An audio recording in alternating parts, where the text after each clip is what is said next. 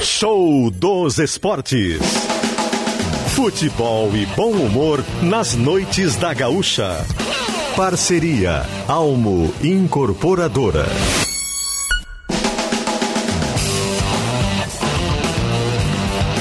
Edu e Rafael Rinaldi. Alô, alô Brasil, boa noite, 8 horas 4 minutos, no ar o show dos esportes aqui na Gaúcha Serra. Sextou, 3 de março de 2023. Show dos esportes no ar aqui pela Gaúcha Serra no 102.7 FM, no aplicativo GZH na opção Serra Estamos aqui, vamos juntos até as 10 da noite com muitas atrações nesta noite da Gaúcha Serra. E comigo está ele, Rafael Rinaldi. Boa noite. Boa noite, Eduardo Costa. Boa noite a todos, a nossa grande audiência. É um prazer uma vez mais estar aqui para trazer todos os destaques do esporte na Serra Gaúcha. Temos gauchão, tem jogador deixando o clube, tem time sem técnico, tem muita coisa para a gente discutir nessa noite de sexta-feira, sextou, Eduardo Costa. Exatamente, todos nós na expectativa da Série D, né? Se vai sair a tabela hoje, se não vai. Hoje aconteceu o Congresso Técnico, enfim, tudo isso no Show dos Esportes de hoje. Vão pipocando informações aos poucos, é assim, né, Eduardo? É isso aí, vai pipocando a informação e a gente vai trazendo para você aqui no Show dos Esportes, que está no ar nesta sexta-feira, no oferecimento de Almo Incorporadora. Fazer bem feito é nosso compromisso.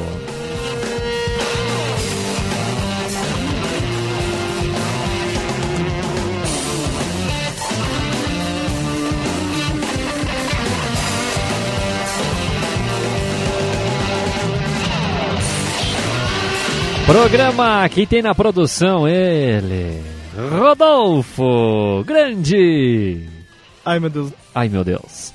Na mesa de áudio, Fábio Lentino. Aham. Ah, mas que loucura isso.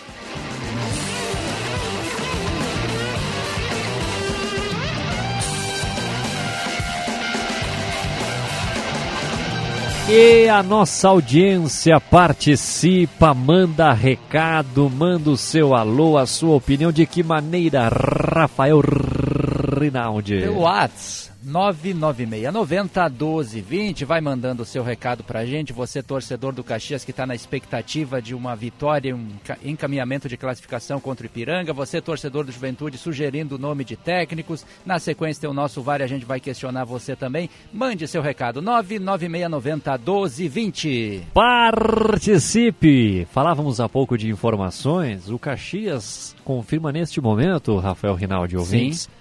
Que o presidente do Caxias, o Mário Verlang, foi eleito representante dos clubes da Série D.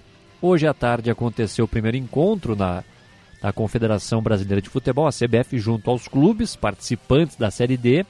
E no encontro, que aconteceu de forma virtual, foi informada a data de início da competição, será no dia 7 de maio. E além disso, em votação dos presidentes dos clubes da Série D, o presidente do Caxias, o Mário Verlang, foi eleito para representar os clubes juntos ou junto à CBF. Ele terá apenas a Série D terá apenas o Verlan como representante que irá atuar junto à comissão dos clubes de 2023. Então tá Uma aí a informação. honra para o clube, né? E não deixa de ser um aspecto para divulgação ainda da marca Grená ter o seu maior mandatário presidente como representante da Série D. Parabéns, então. É isso aí. Presidente Mário Verlan, portanto, será o representante dos clubes da Série D junto à CBF. 8 e 7. Boa noite, galera. Bom programa para todos nós. Abraço, Simone de Garibaldi. Ó, oh, Simone, fazia tempo que eu não ouvi o nome dela. Um abraço, Simone. É, lá em Garibaldi, ligadinha no show dos esportes. Um abraço aqui pro Lucas, que também tá ouvindo o show. Show no ar aqui na Gaúcha Serra. Hoje é sexta-feira. O show dos esportes começa com os seguintes destaques.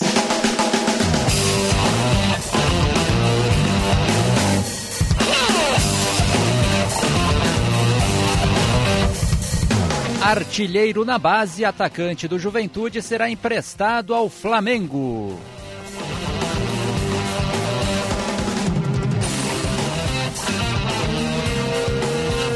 Técnico do Caxias confirma uma troca e deixa dúvidas para o time que enfrenta o Ipiranga.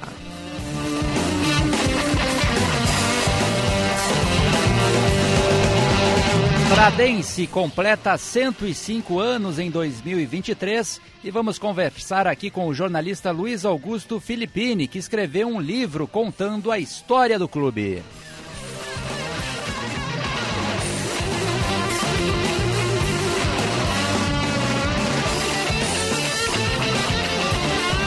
Seleção brasileira de futsal entra em quadra amanhã em Carlos Barbosa. A gente vai destacar o pivô Pito e o técnico Marquinhos Xavier, ambos ex-ACBF.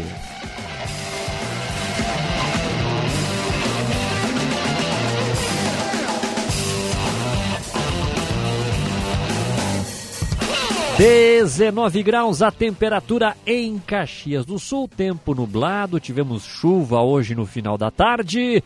O show dos esportes está começando aqui na Gaúcha Serra e você vem com a gente no WhatsApp 996 90 1220 996 90 1220 é o WhatsApp da Gaúcha Serra para você participar.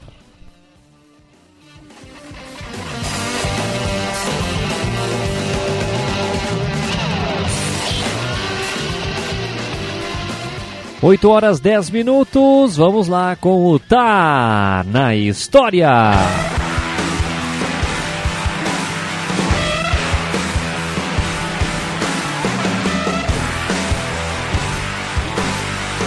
O dia é 25 de setembro de 1978. Derrota desejada. A fórmula esdrúxula do gauchão de 1978 impôs ao Grêmio uma situação de vergonha ao final de uma das fases. Jogando contra o Juventude na noite do dia 25 de setembro no Estádio Olímpico, a vitória ou o empate obrigariam o Grêmio a disputar um quadrangular para obter uma vaga no hexagonal final. Porém, a derrota garantia ao tricolor a classificação direta ao hexagonal.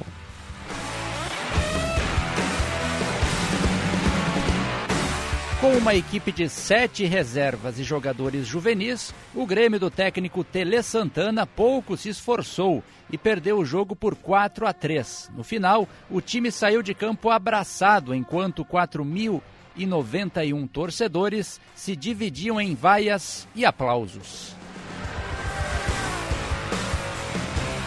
Que situação que aconteceu no dia 25 de setembro de 1978 e ele está na história. Já se falava, Eduardo, em fórmula esdrúxula na década de 70, né? Não mudou muito, né?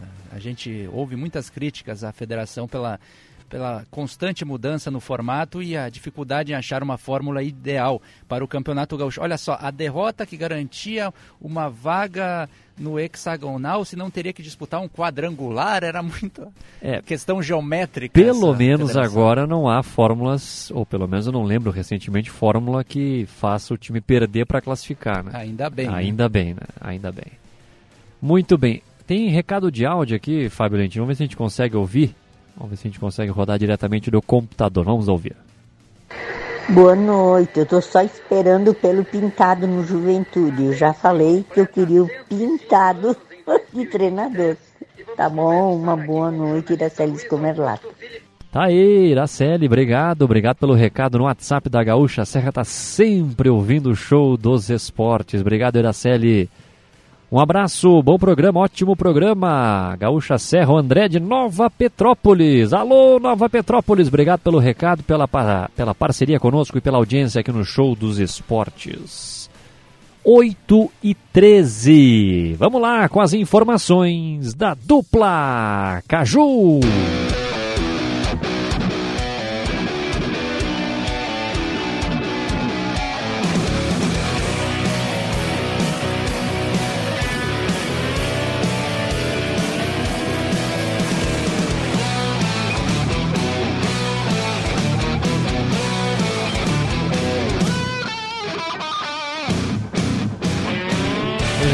Rafael Rinaldi atualiza as informações do Juventude. Que entra em campo neste sábado às 7 horas na Montanha dos Vinhedos pela penúltima rodada da primeira fase no Galchão diante do Esportivo. Esse jogo que vale muito mais do que três pontos para o Juventude, vale a sobrevida na competição. O Juventude precisa vencer os seus dois últimos compromissos contra o Esportivo amanhã e contra o Brasil de Pelotas em casa na última rodada e ainda torcer por resultados paralelos, especialmente de Caxias e São José, para ainda sonhar com a quarta vaga.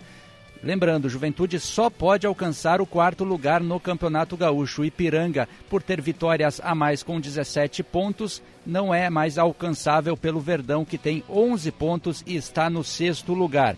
E o técnico interino Adailton Bolzan comanda pela segunda vez consecutiva a equipe, enquanto a direção ainda trabalha para buscar um novo comandante técnico. E o Adailton prometeu que vai mudar o modelo de jogo e vai tornar a equipe mais agressiva. Essa foi a palavra utilizada pelo jovem treinador de 46 anos para o jogo contra o Esportivo. Isso porque o Jean Irmer, volante, está suspenso e o Adailton prometeu que não vai colocar apenas um outro jogador para esta função, como seria o caso de Wesley Hudson. Ele disse que po poderá utilizar amanhã um meia e ele citou o Vitinho ou um atacante. E o nome utilizado pelo Adailton foi o Rafinha, que a gente ouve aqui o torcedor pedir por mais oportunidades ao jovem atleta da base nesta partida. E com isso, o Juventude vai ganhando cara para o jogo contra o Esportivo. Lembrando que no último trabalho fechado ainda, o Adailton testou o zagueiro Alce na equipe na vaga de Felipe Carvalho, mas não está confirmado. Por isso mesmo, com essas dúvidas, um provável time do Juventude tem Thiago Couto no gol, Dani Bolt, Danilo Bosa, Felipe Carvalho ou Alce Guilherme Guedes, Mandaca, Jadson, Boldrin e Vitinho ou Rafinha, na frente David e Rodrigo Rodrigues. Isso mesmo, após marcar dois gols no clássico Caju, o David está reassumindo a condição de titular da equipe Alviverde. Ele tinha perdido esse posto justamente no clássico, mas entrou no intervalo e acabou aí quase que decidindo o Caju para o Juventude, que confirmou hoje duas saídas. A do goleiro Pegorari, a gente noticiava durante a semana o interesse do CSA de Alagoas na contratação deste jogador, inicialmente por empréstimo até o fim do ano, mas o clube hoje, o Juventude, anunciou que houve um acordo, em comum acordo, a rescisão do Pegorari foi acertada e ele está livre agora para negociar com o CSA ou outro clube que queira este jogador. Pegorari, portanto, no Juventude foram 13 partidas na temporada passada, ele que foi contratado durante a Série A do Campeonato Brasileiro e mais seis jogos neste ano. Ele só teve uma vitória em 19 jogos com a camisa do Juventude. Em nenhum momento ele chegou a conquistar o coração do torcedor alviverde, pelo contrário, caíam muitas críticas em cima do arqueiro que agora não vestirá mais as cores do Juventude. E outro jogador que está deixando a equipe alviverde é um jovem artilheiro na base, jogador de destaque na categoria sub-17, o centroavante Wellington, de apenas 17 anos, vai seguir o caminho do seu companheiro Gui Teixeira, o camisa 10 daquela equipe que foi campeã estadual na temporada passada. Os dois jogadores agora pertencem ao Flamengo. Wellington por empréstimo até o fim de 2024, até janeiro, melhor dizendo, de 2024, ele que tem contrato com o Juventude até o final de 2025. Portanto, o Wellington vai agora participar no Flamengo com o seu futebol, vai vestir a camiseta rubro-negra e por lá o Juventude espera que com essa vitrine ele se valorize para uma futura negociação. Portanto, Wellington e Gui Teixeira, duas promessas da base Alviverde, agora estão a caminho do Rio de Janeiro.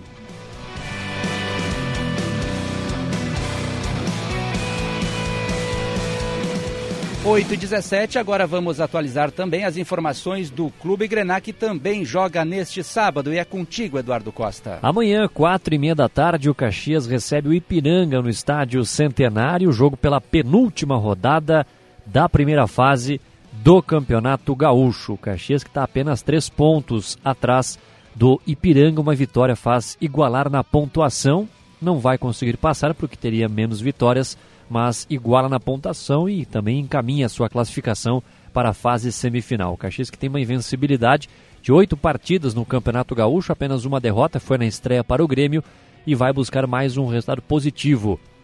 O técnico Thiago Carvalho não pode contar com os volantes Marlon e Pedro Cuiabá e o meia Diego Rosa. O Marlon e o Diego Rosa estão suspensos, eles são titulares da equipe e ficam de fora.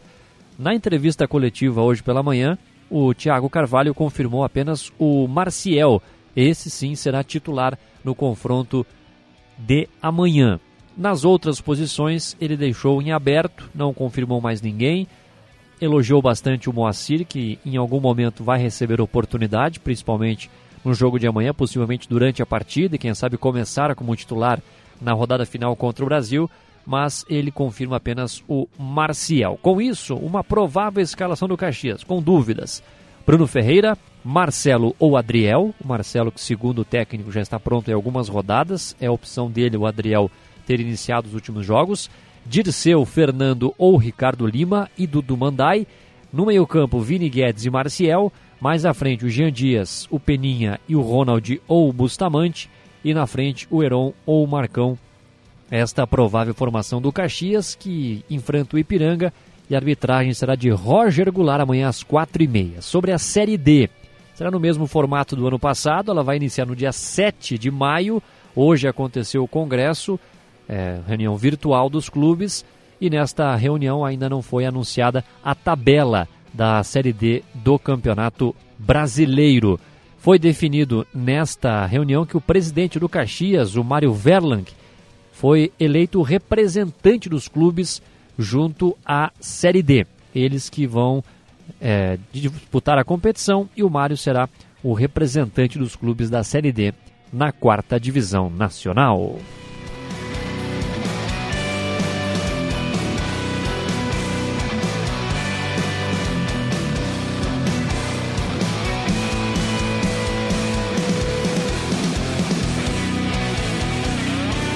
8 e 20 ainda sobre a Série D, né, Reinaldo? Até pode trazer essa informação segundo o futebol do Maranhão, né? Trazendo essa informação financeira. Exatamente, a premiação por, para os clubes que vão disputar a Série D. Na primeira fase vão ser três parcelas de 300 mil reais divididos, né? 300 mil reais divididos em três parcelas. Na segunda fase, 100 mil.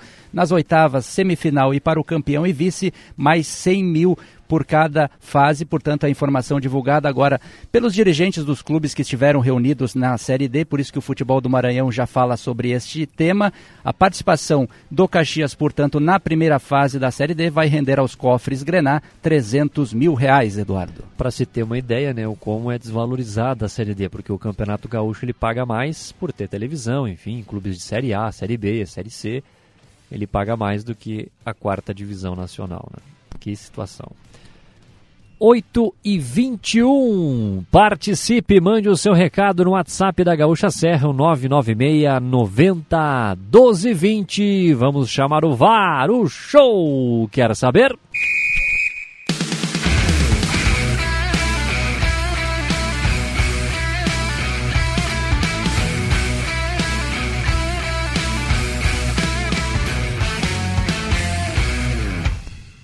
Tem infração em campo, chama o VAR. Tem infração no trânsito, chama Só Multas. Que tem a solução, recorra com a somultas.com. O show quer saber, torcedor, qual o seu palpite para Caxias Ipiranga e Esportivo e Juventude. Mande seu WhatsApp pra gente pelo 99690 1220. 99690 1220, Eduardo. Manda aí pra gente o seu palpite para os jogos da dupla Caju, jogo do Esportivo e do Juventude, Caxias e Ipiranga. Manda, estamos no aguardo da tua participação.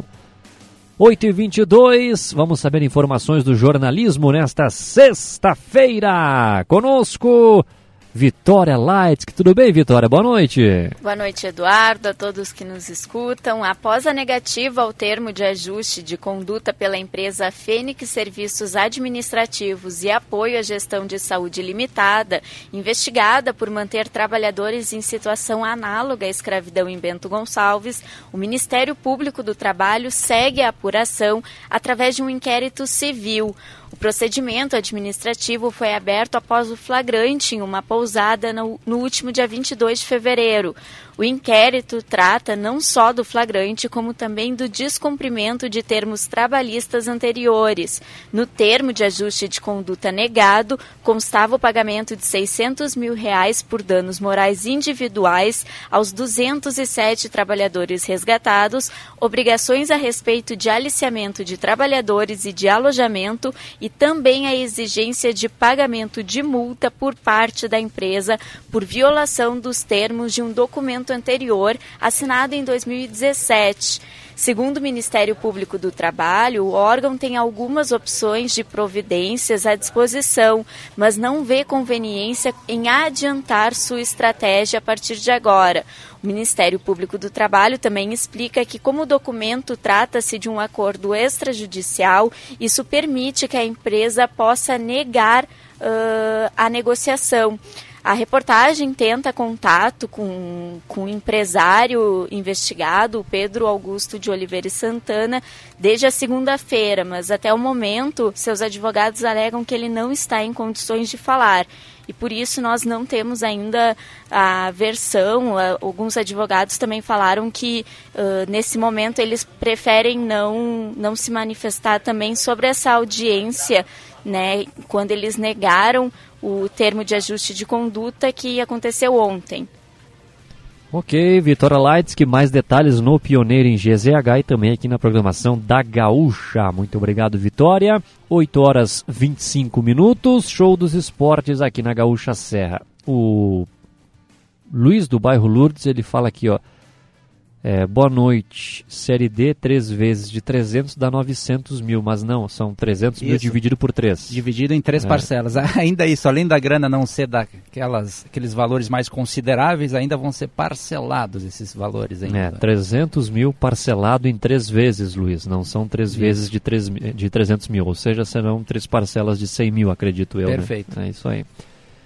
E também a informação do, da Federação Maranhense de Futebol é que nesse ano vai se ampliar o número de passagens e hospedagens para os clubes da Série D. O que sempre é importante, né? Porque no final das contas alguns clubes acabam desistindo até justamente pela questão dos valores e das passagens que a gente sabe que nessa época do ano também são caríssimas. Exatamente. Até o ano passado eram 23 passagens, agora passará para 26. Ou seja, pode aumentar o número de jogadores que você vai levar, ou aumentar o staff que vai estar acompanhando o time e não vai onerar o clube, né? A CBF vai arcar com esses custos, é importante essa situação. A gente está no aguardo da definição e da divulgação da tabela. Se ela acontecer a divulgação durante o show dos esportes, obviamente você ficará por dentro e saberá aqui na Gaúcha Serra. 8 horas 26 minutos. Lembrando para você que nos acompanha aqui na Gaúcha Serra, amanhã tem futebol da Gaúcha com transmissão dos dois jogos. Às quatro da tarde, o futebol da Gaúcha começa com Caxias e Ipiranga, com o comando do Thiago Nunes. Estará com Maurício Riolon, Rafael Rinaldi e Rodolfo Grande.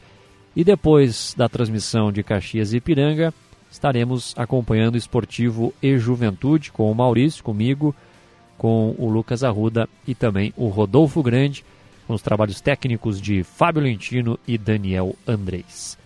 8h26. Antes do intervalo, a principal informação no Juventude hoje é a saída do Pegorari, né, Rinaldi? Sim, sim, com certeza vai render muito esse assunto. O torcedor estava na bronca com esse jogador, a camisa 1, no caso do Pegorari, a camisa 12, que era o número que ele vestia, sempre foi criticada, justamente pelas atuações. Ele entrou num momento ruim, é verdade, na campanha da Série A, que culminou no rebaixamento do time no ano passado, mas também não acabou colaborando, segundo alguns torcedores, para que isso modificasse na temporada passada. Ele atuou em 13 jogos em 2022 e apenas 6 nesta atual temporada. E ficou marcado justamente por aquele gol contra o São Luís de Juí, quando o Juventude vencia no estádio Alfredo Jaconi. No finalzinho, no acréscimo, ele estava adiantado, uma bola desviada acabou encobrindo o goleiro, que depois diz que não foi uma questão de má posicionamento, enfim, era uma questão de tempo a saída do Pegorari pelo que a gente sentia no ambiente do estádio Alfredo Jaconi. Acabou surgindo essa oportunidade dele atuar no CSA, mesmo sendo um clube que foi rebaixado para a Série C no ano passado. Ele acabou achando uma boa oportunidade para deixar o Juventude. Em comum acordo, se reuniu com os dirigentes alviverdes, acabou rescindindo o contrato que iria até o final desta temporada e agora fica livre para acertar com o próprio CSA ou com outro clube Pegorari não é mais goleiro alviverde. Lembrando, Juventude tem o Thiago Couto, que foi contratado junto ao São Paulo, o Lucas Wingert, que é um jogador formado na base do Inter, e o Mário, de apenas 17 anos, que é da base alviverde, mas não está descartado e existe sim essa possibilidade do Juventude contratar um goleiro mais experiente para a disputa da Série B, Eduardo. Quem diria, né, que o CSA proporcionaria duas situações alegres para a torcida do Juventude, né? A vinda do Rodrigo Rodrigues, que vem sendo um dos principais jogadores até aqui, e levando o Pegorari, que era um dos atletas mais criticados pela torcida. E o CSA tem histórico de pegar ex-goleiros do Juventude. Marcelo Carné também já atuou por lá, agora está no futebol português. O próximo da lista, Pegorari. É isso aí, futebol com as informações do Juventude. Participe e mande o seu recado. CSA que está na Série C e vai estrear contra o Confiança na terceira divisão nacional, a equipe lá de Alagoas. Vamos para o intervalo comercial aqui no Show dos Esportes e na sequência voltaremos com mais informações e mais atrações. Não saia daí, já voltamos.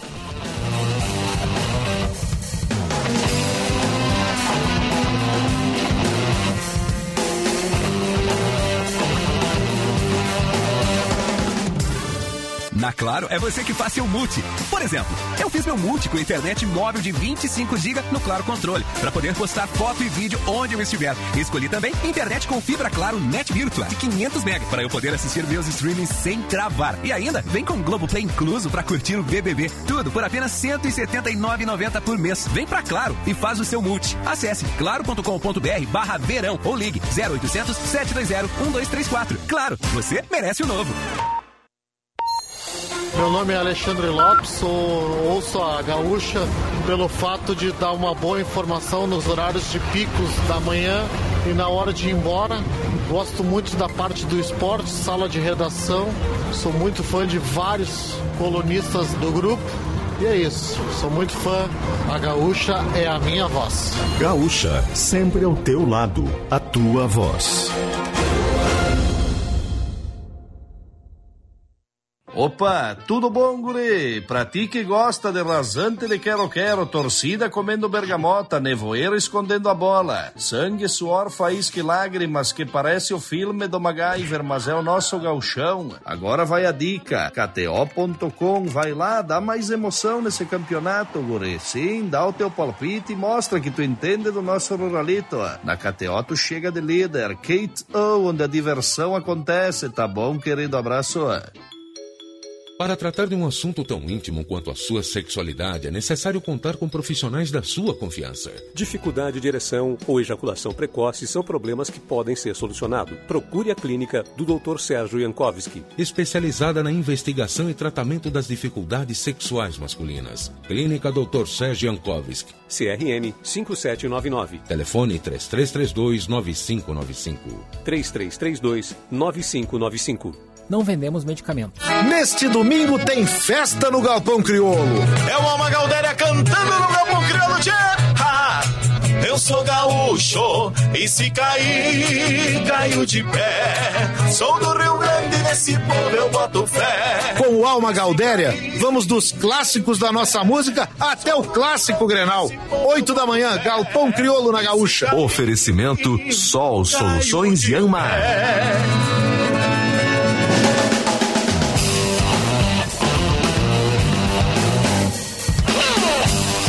8 horas 32 minutos, estamos de volta com o show dos esportes aqui na Gaúcha Serra, no oferecimento de Alma Incorporadora.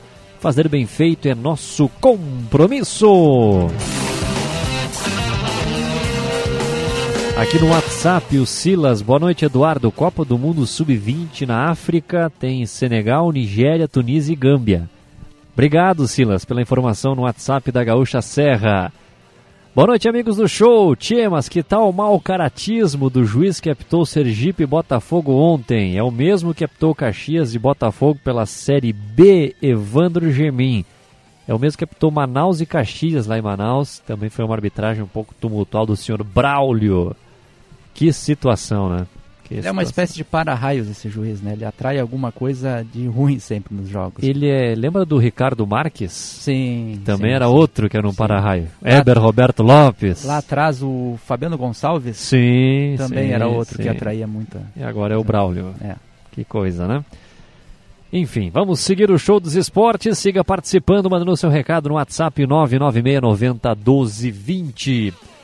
Vamos conversar agora aqui no show com o nosso colega jornalista Luiz Augusto Filippini, que lançou o livro sobre os 105 anos do Pradense. Ele está aqui para falar sobre esta obra, contar a história. Tudo bem, Luiz? Boa noite. Boa noite, boa noite, Eduardo. Boa noite ao Rafael, sobrenome de craque, né, Eduardo? Sensacional, né? É, isso aí, isso aí, grande goleiro, né? O Gilmar Rinaldi, isso aí. Boa noite, boa noite, prazer falar com eh, vocês, com os ouvintes da, da nossa Gaúcha Serra e falar sobre o Clube Atlético Pradense, né? A nossa equipe aqui de Antônio Prado, que apesar de inativa desde o ano 2000, Eduardo, Rafael e ouvintes, eh, ainda se mantém muito presente no, no imaginário e na lembrança do, do cidadão pradense, né? E de modo geral também da nossa região que viveu aquela época, né? Viveu especialmente os anos 70, 80 e 90 e, e pôde de alguma forma eh, acompanhar o pradense dentro de campo. E é exatamente a importância né, desse conteúdo que você está preparando para a cidade. Qual é a representatividade que vai ter a elaboração desse livro, Luiz? Ah, com certeza, Rafael, é muito importante porque é, até conversando com, com o pessoal aqui é, nas entrevistas que a gente pôde realizar na, na execução do, do livro, né, é, se comentava muito essa falta de um acervo sobre o Clube Atlético Bradense, que nesse ano, é, no próximo dia 6 de junho, vai completar 105 anos de história, né, quer dizer, uma equipe que é, chega a essa, a essa data, né, chega a esse aniversário tão importante que não tinha nenhum registro até então, né, eh, seja escrito ou eh, algum conteúdo que fosse né, preservado, guardado, não havia, eh, não houve essa preocupação ao longo do tempo, né? Então esse material, esse livro, ele acaba sendo o primeiro arquivo, né, de uma forma mais profunda a tratar sobre o Clube Atlético Pradense. Então isso tem uma relevância muito grande. E veja que o, o material ele está prestes a, a, ser lançado, o lançamento oficial é agora no mês de abril, e nas últimas semanas, enfim, nas conversas que tivemos aqui, na, nas divulgações que foram iniciadas, aqui na, na cidade principalmente, já se, é, se criou um ambiente de, de, muita, de, de muita expectativa por, pelo lançamento desse material, porque tenho recebido inclusive vários relatos de pessoas que viram o Pradense ou que o pai, um irmão, um amigo ou mesmo um parente jogou no Pradense numa determinada época. Então, quer dizer, é, nem é, houve o lançamento, mas as lembranças já voltaram à tona da comunidade. Né? Então, isso é muito interessante quanto uh, o material pode trazer de volta né, recordações que estavam aí guardadas né, por vários locais da nossa cidade.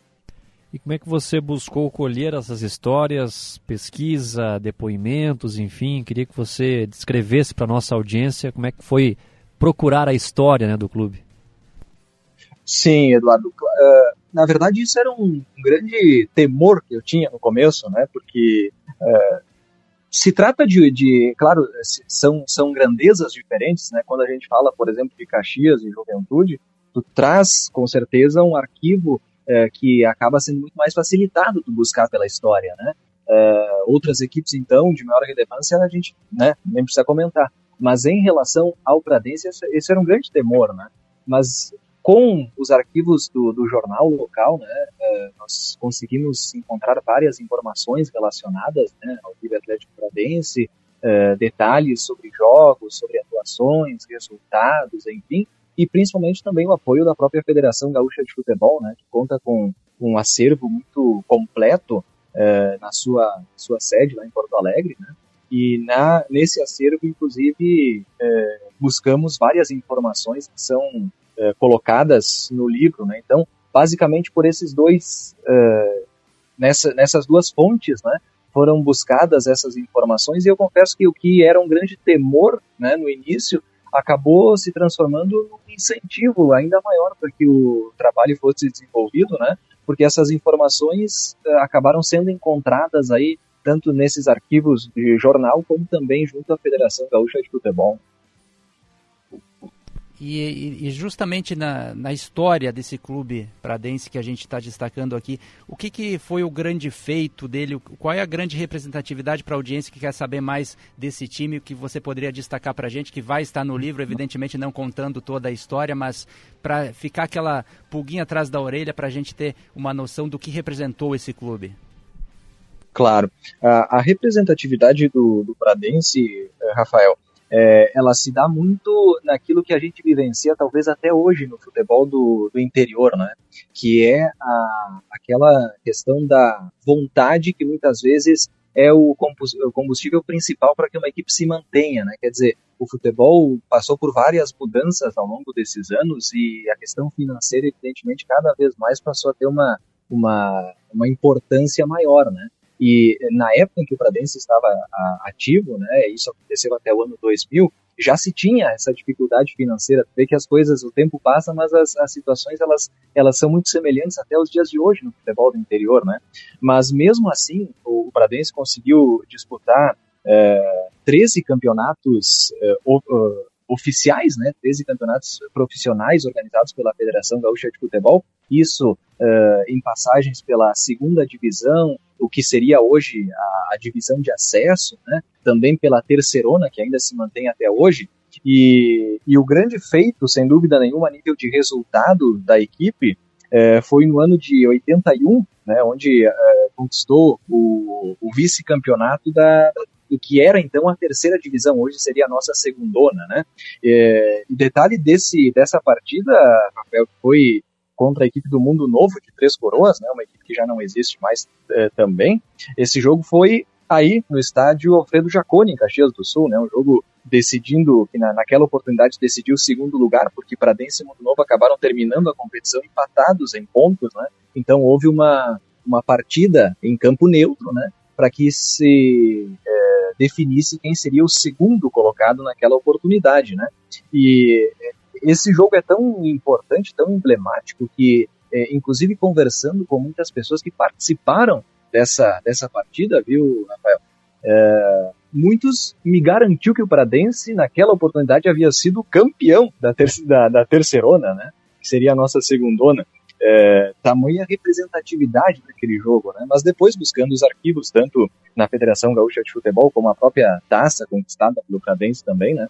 Estava lá o, o vice-campeonato. Mas a partir de 1975, quando acontece a profissionalização, o Pradense se manteve até o ano de 2000, eh, entre idas e vindas, né, altos e baixos, mas se manteve sempre atuante também junto à federação nas competições eh, organizadas por ela, né, de maneira profissional. Então, é, a relevância principal é essa, a, a condição de se manter durante aproximadamente 30 anos, né, disputando com as dificuldades financeiras jogadores, estrutura e tudo mais que até hoje a gente vê no futebol do interior, né, conseguir eh, continuar disputando uma competição oficial, claro, era um outro momento do futebol, muitas coisas que hoje a gente acompanha não existiam naquela época, né? A profissionalização era muito diferente, mas a relevância principal é essa, se manter durante esses aproximadamente 30 anos disputando uma competição uh, oficial.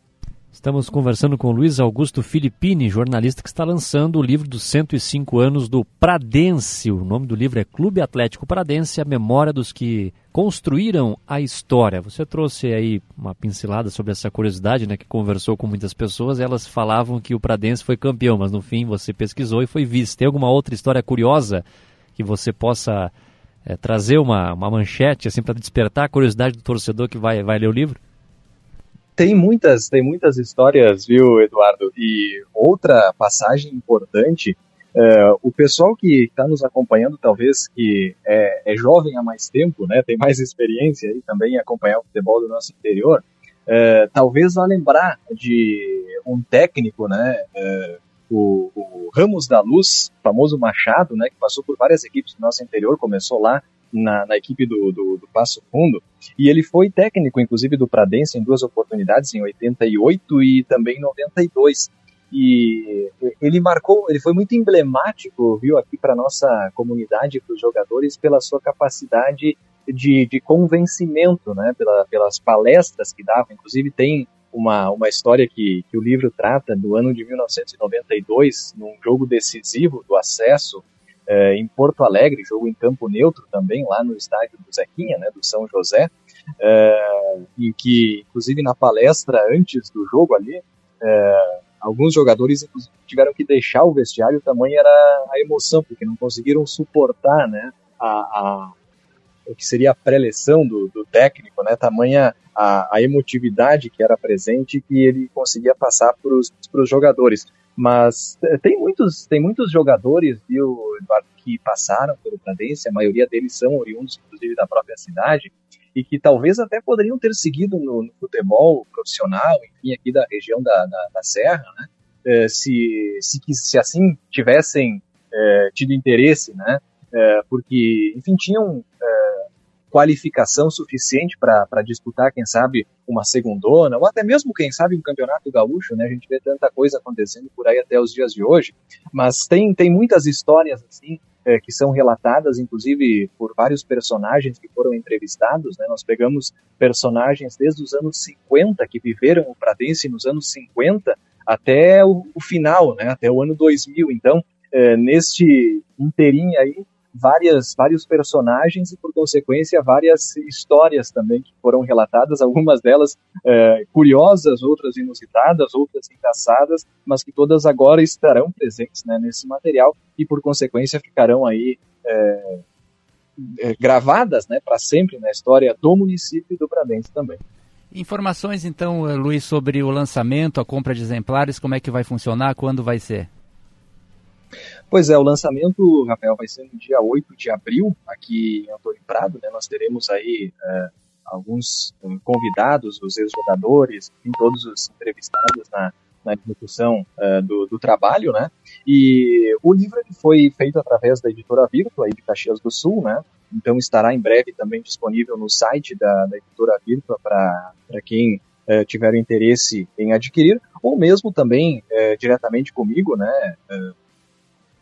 Posso deixar aqui o, o, o e-mail para contato, né? O Luiz com Z, Filipine, é, F-I-L-I-P-I-N-I, 2, numeral, arroba gmail.com, né? Então, é, através do, do, do, site da Editora Virtua ou também diretamente comigo pra, pelas redes sociais também, o pessoal pode me encontrar e, e havendo interesse pode adquirir essa obra. Que inclusive, viu, Rafael e, e Eduardo, uh, vocês que, que cobrem o dia a dia da dupla Caju aí em Caxias do Sul, uh, evidentemente conhecem o seu Itacir Plaque, né, que cuida o, o gramado do estádio uh, centenário, claro, né, do, estádio sim. Caxias. Ele não deixa Exato. nós pisarmos naquele gramado, inclusive. Figuraça. Tem um amor pelo aquele gramado que é uma coisa de louco, né? E o seu Itacir, inclusive, é pradense, né? Morou aqui em Antônio Prado e, enfim, mais de 50 anos mora em Caxias do Sul é, mas jogou pelo Pradense também, é, e foi um dos entrevistados pelo, pelo livro, inclusive tive o, posso dizer né, que tive o prazer de pisar no gramado do estádio do Centenário é, na entrevista que fiz com, com o Itacê, porque realmente ele, ele cuida daquele gramado como se fosse, sei lá, qualquer coisa da, da casa dele, né, uma segunda casa, e não é à toa que, que o gramado do, do Caxias tem sempre muitas, muito boas condições de, de uso, né. Com certeza, e você fosse um privilegiado. Poucos são os que o seu Itaci deixa pisar no gravado do centenário. Luiz, muito obrigado pela entrevista, parabéns aí pelo lançamento do livro, pelo trabalho, estamos à disposição e sucesso aí cada vez mais.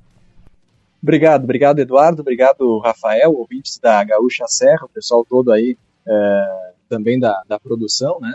E estamos sempre à disposição. Muito obrigado pela disponibilidade e que bom podermos falar sobre uh, o nosso Pradense, né, a equipe aqui de Antônio Prado e trazer um pouco de história também, que é, é algo que sempre nos envolve aí uh, no tratamento diário com o futebol. Um grande abraço. Valeu, igualmente. Luiz Augusto Filippini conversando conosco aqui no Show dos Esportes. E o futebol do interior tem muitas histórias, né? O Pradense, 105 anos, durante 30 anos teve futebol profissional, né? Jogando divisão de acesso, terceira divisão. E agora será contado nesse livro lançado pelo Luiz Augusto Filippini. Interessante a história do seu Itaceiro, eu não sabia que ele era lá de. E que jogou futebol. Jogou futebol. Ah, mas eu vou meter essa nele. Exatamente. Na próxima visita. Amanhã já no centenário deve se fazer presente. é verdade, tu vai estar não lá. não vai me escapar, seu Itacir. Que É. figura ilustre, querida, conhecida que é seu Itacir. A gente tem que valorizar esses profissionais dos bastidores dos nossos estádios aqui, do envolvimento do futebol, aquilo que gera. Para eles o resultado é importante e é para eles que eu torço, viu, Eduardo? É verdade, o seu Itacir está há bastante tempo no Caxias, né? E é um dos responsáveis, como disse o Luiz, pelo belíssimo gramado do, do Centenário, que sempre é muito elogiado. E ele cuida como se fosse um filho o, o gramado lá do Centenário. 8h48, participe, mande o seu recado no WhatsApp da Gaúcha Serra, é o 996 90 1220. 996 90 1220 é o WhatsApp da Gaúcha Serra, 19 graus a temperatura. Maurício Reolon está on. Tudo bem, Maurício? Boa noite. Boa noite, Eduardo Costa, Rafael Rinaldi, todos os amigos da Gaúcha Serra que nos ouvem. Pegorari foi embora, Maurício Reolon. A pergunta é: ele chegou? Ah, mas que maldade. Maldoso. Escorreu o veneno, hein? Agora foi maldoso. Ele chegou, mas não, não apresentou aquilo que se imaginava, né? Uh, ele fez uma boa campanha no ano passado pelo Ituano, veio para ser uma, uma sombra para o César, mas acabou sendo muito parecido com o César, ou seja, não conseguiu entregar aquilo que se imaginava e, e entrou na, na cota de goleiros que não tem não, não, vive um bom momento e não tem sorte, né? Além de, de não viver um bom momento técnico, não tem sorte, o que também é muito importante para um goleiro. Aliás, há, há um bom tempo o Juventude está nessa maré, né? Que a bola bate em alguém e entra, né? Até com o Thiago Couto aconteceu isso já, né?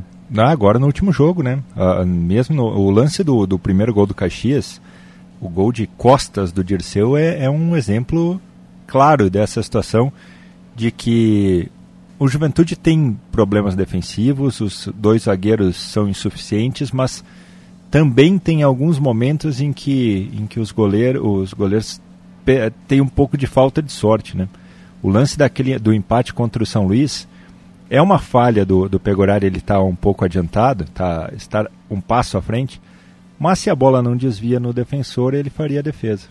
Então é, é um pouco do da falta de sorte ou, da, ou do, do momento que não era positivo para o goleiro do Juventude. E ele nunca fugiu das críticas. Essa é uma questão que a gente tem que ressaltar. O Pegorari, faça chuva faça sol, depois do jogo estava lá sempre justificando a atuação. Ele tinha a opinião dele sobre os lances, evidentemente, mas sempre se colocava à disposição para tratar do, do futebol. E eu acho que essa negociação foi boa para os dois, né? Para o Juventude, que tinha um jogador aqui bastante criticado pelo torcedor, e para o próprio Pegorari, que pode mostrar agora num ambiente diferente, que tem um futebol a, a, ainda a ser destacado, valorizado em outro clube, ele pode, pode dar certo, pode funcionar, algo que não aconteceu aqui. E o Thiago Couto com o Mário e também agora o Lucas Wingert, o Juventude se encaminha, você acha, Maurício, para contratar um, um, atleta mais experiente agora para a Série B ou vai ter que apostar até pela questão financeira nesses três? Eu, eu acho que dá para. Tem que contratar mais um goleiro, isso é um fato mas não sei qual que vai ser o perfil buscado, né? Vai depender muito do novo treinador. Se é um goleiro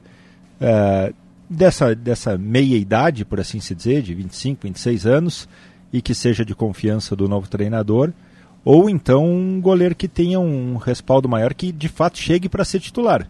Porque no ano passado, quando veio o Pegorari, ele veio para brigar com o César. Ele não veio para ser titular absoluto, porque eles tinham uma, um mesmo nível técnico.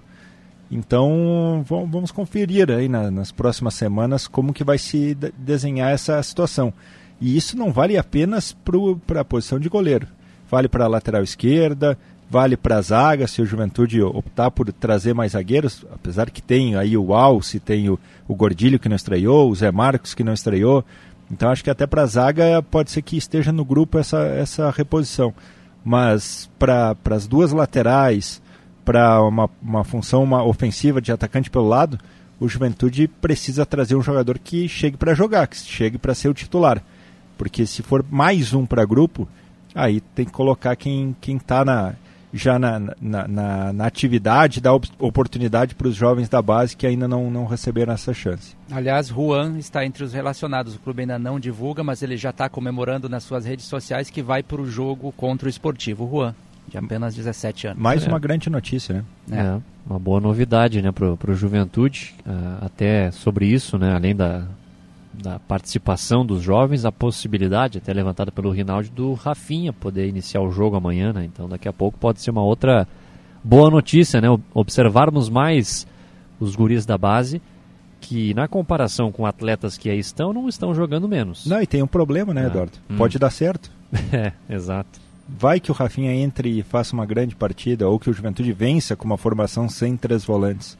Aí isso cria um problema para a sequência. Essa é uma boa notícia, né? Ver o Juventude atuando com dois volantes. Essa é uma boa possibilidade, já que não tem o Jean Imer, daqui a pouco montar o meio-campo com o Mandaca e com o Jadson, com dois meias. É, é uma possibilidade, né? Até a gente falava sobre isso no nosso último debate, é uma possibilidade, até porque o, o esportivo ele vai para sua cartada final nesse jogo, se ele não ganhar, praticamente vai ser rebaixado. Então ele vai fazer o jogo da vida contra o Juventude. O Juventude pode aproveitar nisso. Há pouco a gente falava, o Rinaldi citou, né? O Juventude tem que ver quem é o seu novo treinador. Mas a gente não comentou nos últimos dias, porque teve Caju, teve troca de técnico, enfim. Mas o que me chamou a atenção na semana passada, antes do Caju, na entrevista que o presidente Fábio Pisamilho concedeu a vocês dois, é, foi no domingo, né? Que vocês gravaram com isso, ele? Isso é, Rinaldi e Maurício foi que ele não descartou a possibilidade da saída do Júnior Chávari, ou seja, não confirmou a possibilidade da, da permanência do Chávari, que foi contratado para montar o time do Juventude e até aqui o time não deu os resultados esperados, né? com muitas dificuldades, tem troca de técnico, enfim. Mas me chamou a atenção essa situação de não confirmar a permanência do, do Júnior Chávari. Quando você não confirma algo, abre esse espaço para especulação de que ele pode não permanecer para a Série B. Então é outra questão importante no Juventude. Vai ter mudança no departamento de futebol com a possibilidade da saída do Júnior Chávari? Não sabemos. O treinador vai mudar, vai chegar um novo profissional. Então tem essas situações que o Juventude vai alinhar. E isso aí também, se realmente acontecer essa mudança no, no departamento de futebol, vai impactar também na escolha do técnico, né, Maurício?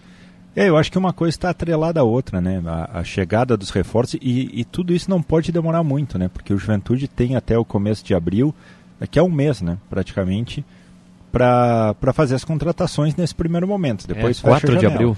É, exatamente. É, amanhã, um mês para fechar a janela.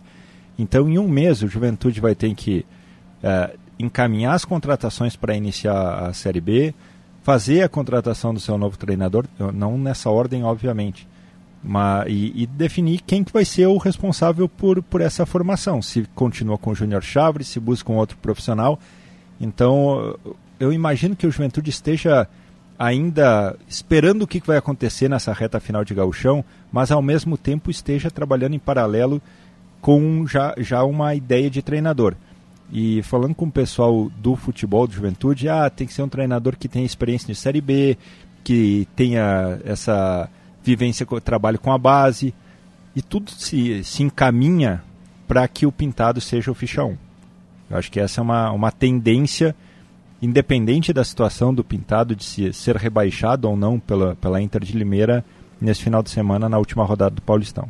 E o time é esse, né? O Juventude ainda não se definiu em relação ao novo treinador. O Pintado ainda comanda a Inter de Limeira neste final de semana e depois está livre, independentemente, como você falou, se ele salvar ou não o clube do rebaixamento, ele vai ficar livre a partir de segunda-feira para negociação. É, e a Ferroviária, né, será adversária da Inter de Limeira nessa última rodada domingo. E dois times que estão na briga, né, contra o rebaixamento. E, e de a... novo a portuguesa também lá De novo. E, e, o Inter de Limeira tomou cinco do Guarani na última rodada jogando em casa e aí viu a situação complicar ainda mais. WhatsApp 996901220. O Marcos Vinícius, último jogo do Juan com 17 anos. É domingo ele faz 18, né? Isso aí. É. Ele vai fazer 18 nesse final de semana. Só a vitória interessa para o meu Grenar. Nosso treinador tem que parar de inventar. Todo jogo bota um time diferente em campo. Assim nunca terá entrosamento a Série D. Está perto? E aí? Abraços. Renato do Rio Branco. Mandando recado aqui no WhatsApp da Gaúcha Serra. E hoje, véspera do jogo, mais uma vez, a gente não tem a menor ideia de qual é o time que o Caxias vai colocar em campo amanhã. Eu não arrisco. A gente tem uma ideia de time ideal, né? De cada um de nós. Acho que é, e é muito semelhante à ideia de time ideal com os desfalques e tal. Mas é difícil de, de, de entrar na mente de Thiago Carvalho, porque a cada jogo é uma ideia diferente. A tendência é o Ronald ser o escalado no lugar do Diego Rosa. Mas eu não descarto que o Bustamante, que sequer entrou no Caju, seja esse jogador pelo lado direito. Pensando em um confronto uh, técnico mais forte contra o, contra o Ipiranga. Uh, então não dá para ter certeza de nada. Se imaginava que o Marcelo fosse voltar no Caju e não voltou, ficou o Adriel. Então fica uma expectativa se vai voltar agora ou não. Se o Ricardo Lima pode ser ou não o zagueiro titular, ou se o Fernando vai ter essa sequência. As respostas só amanhã às três e meia da tarde.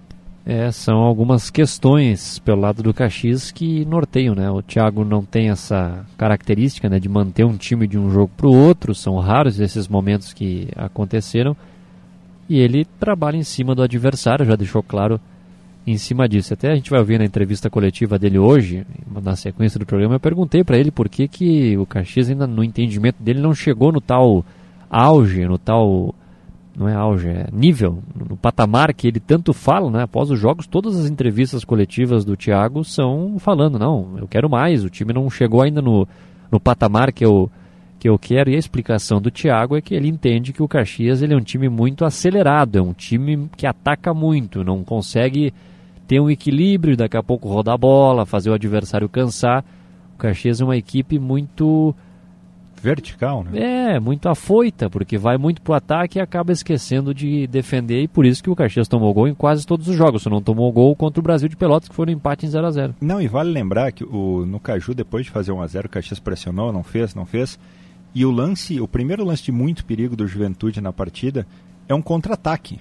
O Caxias está todo no campo de ataque e num contra-ataque a bola chega no Boldrin na intermediária e ele lança nas costas uh, do Dirceu para o David entrar cara a cara. É. Com um time que está ganhando por 1 a 0 e que está controlando o jogo até aquele momento, né, não precisava ter essa exposição toda. Exatamente. Depois das nove a gente vai seguir falando do Caxias, falar também do Juventude. Rápida pausa, notícia na hora certa.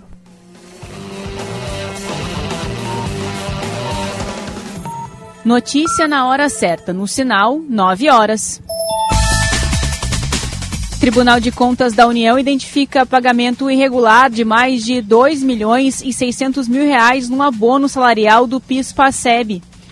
Câmara de Vereadores de Caxias do Sul envia ofício ao governador da Bahia pedindo desculpas pelas falas preconceituosas feitas pelo parlamentar Sandro Fantinel.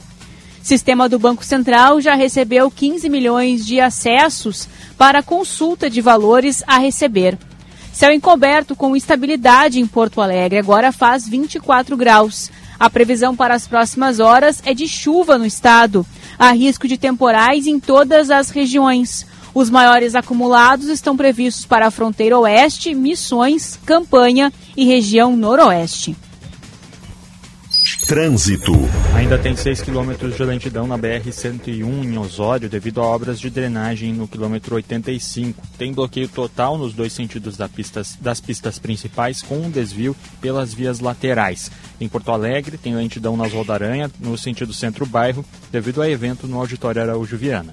Com trânsito e Antâmbara. Destaque da hora. Polícia resgata 40 animais em situação de maus tratos no litoral norte. A operação É o Bicho foi deflagrada ontem e apurou denúncias de abandono e crueldade contra animais. Foram apreendidos cachorros, gatos, cavalos e passarinhos. O trabalho da Polícia Civil ocorreu em 15 cidades do litoral norte gaúcho. Ao todo, seis pessoas foram presas. Para a Rádio Gaúcha, Rafael Fávero. Uma biópsia feita em fevereiro pelo presidente dos Estados Unidos, Joe Biden, confirmou que ele tinha carcinoma basocelular, um tipo de câncer de pele. Conforme o médico da Casa Branca, responsável pela saúde do presidente, confirma, foi confirmado hoje todo que todo o tecido canceroso foi removido com sucesso. Biden vai continuar fazendo acompanhamento dermatológico como parte de seus cuidados de saúde. E a Receita Federal afirmou hoje que vai adotar medidas para aprimorar a segurança do sistema e evitar acessos ilegais a dados de contribuintes. Uma dessas medidas será restringir até o fim do mês o número de servidores do órgão que poderão ter acesso a essas informações. A Receita também disse que vai punir servidores que tenham vasculhado irregularmente os dados.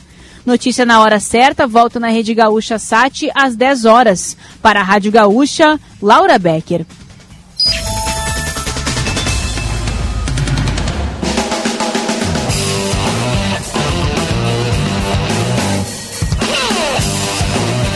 Nove horas três minutos, show dos esportes aqui na Gaúcha Serra nesta sexta-feira, véspera da penúltima rodada da primeira fase do Campeonato Gaúcho. Passou voando a primeira fase.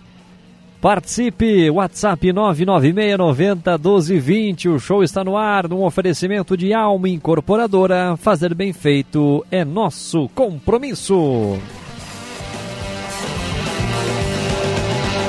O Noeli Premaior, céu nublado em Bento Gonçalves, 20 graus a temperatura. 93. Show está no ar. Falávamos há pouco do Caxias e do Juventude, Maurício, Rinaldi e ouvintes. E o esportivo joga sua cartada final de, no jogo de amanhã contra o Juventude. Aliás, o Rinaldi esteve lá acompanhando o jogo do esportivo contra o Ipiranga muito abaixo o esportivo, como todo o campeonato, né? É, no primeiro tempo, quando o Ipiranga não foi para cima, não tomou conta do jogo e apenas observou a movimentação do esportivo, até foi um jogo equilibrado com duas situações de gol para cada lado. Mas no segundo tempo, até pela questão emocional, o aspecto físico pesou também. O Ipiranga tomou conta naturalmente do jogo sem a menor dificuldade e fez os três gols. O esportivo está naquela de reclamar muito da arbitragem, de pênaltis marcados contra, mas a gente sabe que ele também teve penalidades a favor recentemente, inclusive na vitória contra contra o Avenida. O Carlos Moraes vem reclamando muito dessa questão e tomou o terceiro cartão amarelo, não fica na casa mata. O Everson Aguiar, que é seu auxiliar, vai comandar o time contra o Juventude. Aliás, fica essa curiosidade, né? O duelo de amanhã sem treinadores técnicos interinos é que estarão no comando do Juventude e do Esportivo para esse compromisso que vale muito para os dois. Agora, o Esportivo perdeu essa oportunidade, até poderia empatar com o Ipiranga, que sairia do rebaixamento, porque as equipes lá de baixo estão fazendo força, parece, para ficar com essa vaga. O São Luís está muito próximo, a Avenida no Hamburgo também. O esportivo joga a vida amanhã, até porque na última rodada encara o Inter em Porto Alegre.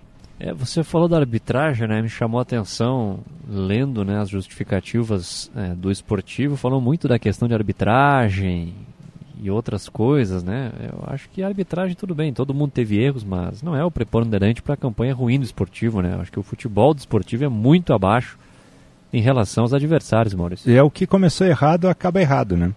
O, Juvent... o Esportivo montou um, grupo muito frágil, né? Da... tinha poucas peças ofensivas, os jogadores que foram contratados como referências da equipe não conseguiram dar a resposta.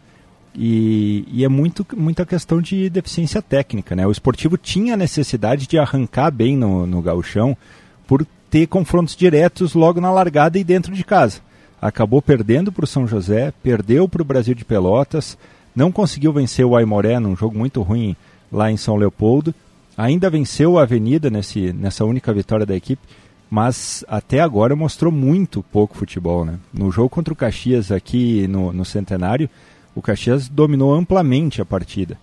Então, em qualquer confronto, e, e amanhã tende a ser da mesma forma, o esportivo vai lutar, vai brigar, mas em, se, o, se o Juventude consegue sair na frente do placar, dificilmente o esportivo mostra poder de reação nesse campeonato. E pode ter até, eh, como vocês citaram, um ou outro erro de arbitragem contra, mas não é esse o, o principal motivo para o esportivo estar nessa situação.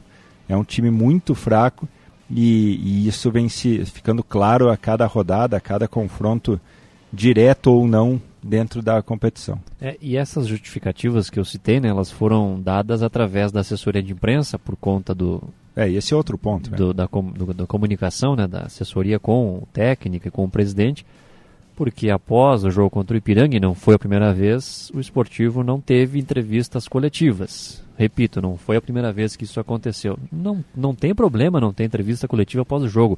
É um direito dos profissionais não querendo falar Mas se não vai falar quando perde, não chama a imprensa durante a semana depois de uma vitória para chamar a torcida. Aí fica oportunista, É né? Só quando ganha fala. Aí né? quando perde não quer falar. E tu não dá entrevista para a imprensa, dá entrevista para o torcedor, né? É o torcedor que vai ouvir aquela, aquelas respostas ou, ou as explicações, enfim. E, e quando eu falo que começou errado, acaba errado, eu falei do- da parte do campo. Mas o esportivo em todo o gauchão tem se, sido marcado como o time que atrasa a escalação, como o time que dificulta o acesso da imprensa aos treinamentos durante a semana, que tem muito treino fechado, que é o time que não tem entrevista pós-jogo. Então, todas essas questões do dia a dia fazem também com que se crie um ambiente negativo. E é isso que está se observando nesse momento lá em Bento Gonçalves e dentro de campos os resultados também não estão aparecendo. Neste último jogo, a escalação foi divulgada às 19h33, faltando 27 minutos para começar o jogo. O regulamento diz, se não me engano, é 45 minutos 45 minutos antes. Então vai ganhar jogo ou perder jogo porque atrasou a escalação. Isso é tão antigo, olha, é tão antiquado que não vai agregar em nada.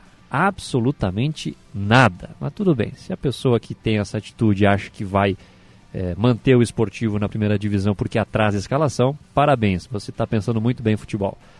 9 horas 8 minutos. Participe, mande seu recado no WhatsApp 99690 1220. Ô Eduardo, Pois não. acabou na O? Supercopa Gramado de Futsal, a primeira semifinal, o Atlântico de Erechim venceu o Praia Clube de Minas por 4 a 1 time que agora tem o Richard, que era da, da CBF, mas o Atlântico vai ser o representante gaúcho, a CBF caiu ainda na primeira fase, o Atlântico vai disputar a final contra Joinville ou Magnus de Sorocaba, que se enfrentam agora, está começando o jogo em, dentro de instantes lá no ginásio Perinão, que recebe um grande público. Jogo que está sendo transmitido pelo Sport TV 2. E por falar em futsal, neste final de semana teremos a seleção brasileira em Carlos Barbosa, dois confrontos contra o Uzbequistão, amanhã às duas da tarde domingo às 11 horas da manhã no ginásio da CBF. Nesta semana estive lá em Carlos Barbosa e pude conversar com o Pito, que é um dos destaques dessa seleção, passou aqui pela CBF a gente ouve o Pito agora aqui no Show dos Esportes. Sempre uma honra estar aqui ah, nessa cidade aqui que respira o futsal, voltar aqui jogar aqui na- com essa torcida. Minha mãe, minha família aí vai estar vindo aqui também. Então para mim é tá aí muito tempo longe de casa jogando na Europa, então sempre é uma satisfação muito grande estar aqui de volta. Bate uma ansiedade também pelos jogos que vão acontecer aqui, como é que é o sentimento? Não, é o melhor possível, né? Tá jogando com a seleção brasileira e aqui no Brasil com a minha família, com vários amigos que eu fiz aqui em Carlos Barbosa, para mim é uma satisfação muito grande. O que você está esperando desses amistosos? O que, que dá para apresentar nessa primeira data FIFA? É, dois amistosos diferentes. ah, nós estamos acostumados, ontem estava comentando aí, jogar sempre com, com seleções sul-americanas e agora mudar um pouco, que é o que a gente pega no Mundial, esse, esse, esses, essas equipes. Então acho que é, que é bom sempre estar sempre tá, tá renovando aí com quem a gente vai jogar e vai ser dois amistosos muito fortes aí. Vocês têm um conhecimento bastante grande do time do Uzbequistão, né, Pito? E é uma experiência diferente para vocês também enfrentar esses times eh, de outras regiões do, do mundo até para o Mundial, né? Sim, sim, é uma preparação para o Mundial e eu acho que tá, tá mesclando aí com outras seleções. É importante para quando chegar lá não ter nenhuma surpresa. O que você projeta para o teu ano, para a tua temporada e como é que avalia também esse momento lá na Espanha? Não, agora tem mais duas competições lá que, que estão com, o Barcelona, tem a Copa do Rei e, a, e a, ainda para acabar a Liga. Falta esses dois, que acaba em junho, aí depois já começa de novo. Mas esperamos, uma expectativa muito grande aí de conseguir uma liga aí com, com, com o Barcelona. Última vez que tu esteves em Carlos Barbosa, marcou aquele gol de bicicleta contra a Argentina. Mas o Brasil acabou não sendo campeão daquela eliminatória. O que, que dá para projetar para esse jogo de sábado e domingo? Um outro golaço daquele tipo, Pito? É, foi um momento muito, muito marcante para mim. Pena que não saiu com a vitória. Não sei se dá para projetar um gol daqueles, né? Que não é todo dia que se faz um gol de bicicleta. Mas espero poder ajudar a equipe com gols e sair com a vitória aqui, que é o mais importante. É um dos jogadores que mais geram expectativa do torcedor, né? Como é que é para ti essa responsabilidade de entrar em quadra sabendo que o pessoal vem para te assistir? é, um pouco vai vai ganhando experiência com isso, porque já, já passei por alguns times que tinha esse protagonismo. É, eu acho que tem que entrar leve, com, com alegria, porque é isso que eles querem quando eu venho assistir. Então tá o mais tranquilo possível para desempenhar o meu papel. Muito bem, tá aí a manifestação do Pito, pivô da seleção. E também conversei com o Marquinhos Xavier, técnico da seleção, que começa falando sobre o sentimento de retornar a Carlos Barbosa com a seleção, ele que vive na cidade aqui da Serra Gaúcha.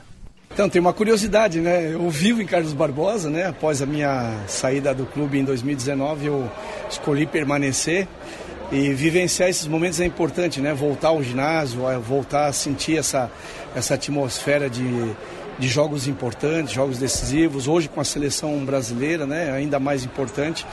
É, de maneira que é, a gente fica muito feliz, é, feliz por ter a seleção aqui na capital nacional do futsal é, num momento importante também de preparação para a seleção, né? Primeira data FIFA do ano, um adversário que deve nos protagonizar aí é, dificuldades e isso vai ser muito bom para a própria seleção, porque é o início de uma caminhada aí muito próxima já do nosso ciclo final de 2024. O que você espera desses amistosos contra o Besikstão? Então, a gente planejou esse ano enfrentar algumas escolas diferentes, né? Nós passamos aí praticamente o ciclo anterior por uma série de razões e dificuldades, né, enfrentando equipes muito do nosso meio, né, sul-americanos, que tem um jogo muito parecido com o nosso. Né? Então a gente precisa se desafiar enfrentando escolas diferentes. O Uzbequistão é uma equipe que tem intercambiado bastante com outras seleções, tem feito jogos interessantes e te coloca um tipo de problema, né? Um jogo de mais contato físico, é, um jogo de escolas é, do leste europeu, muito próximo ali de algumas equipes que já é, vêm tendo bastante triunfo e sucesso no Mundial. Assim que eu espero que a gente tenha essas dificuldades, porque são elas que vão nortear o nosso caminho, né? Você conseguiu trazer todo mundo, perdeu alguém? Como é que foi essa convocação? Então, é, um, é uma rotina muito natural, né? Você acaba próximo da, da convocação, perdendo alguns atletas, às vezes, em função de lesão.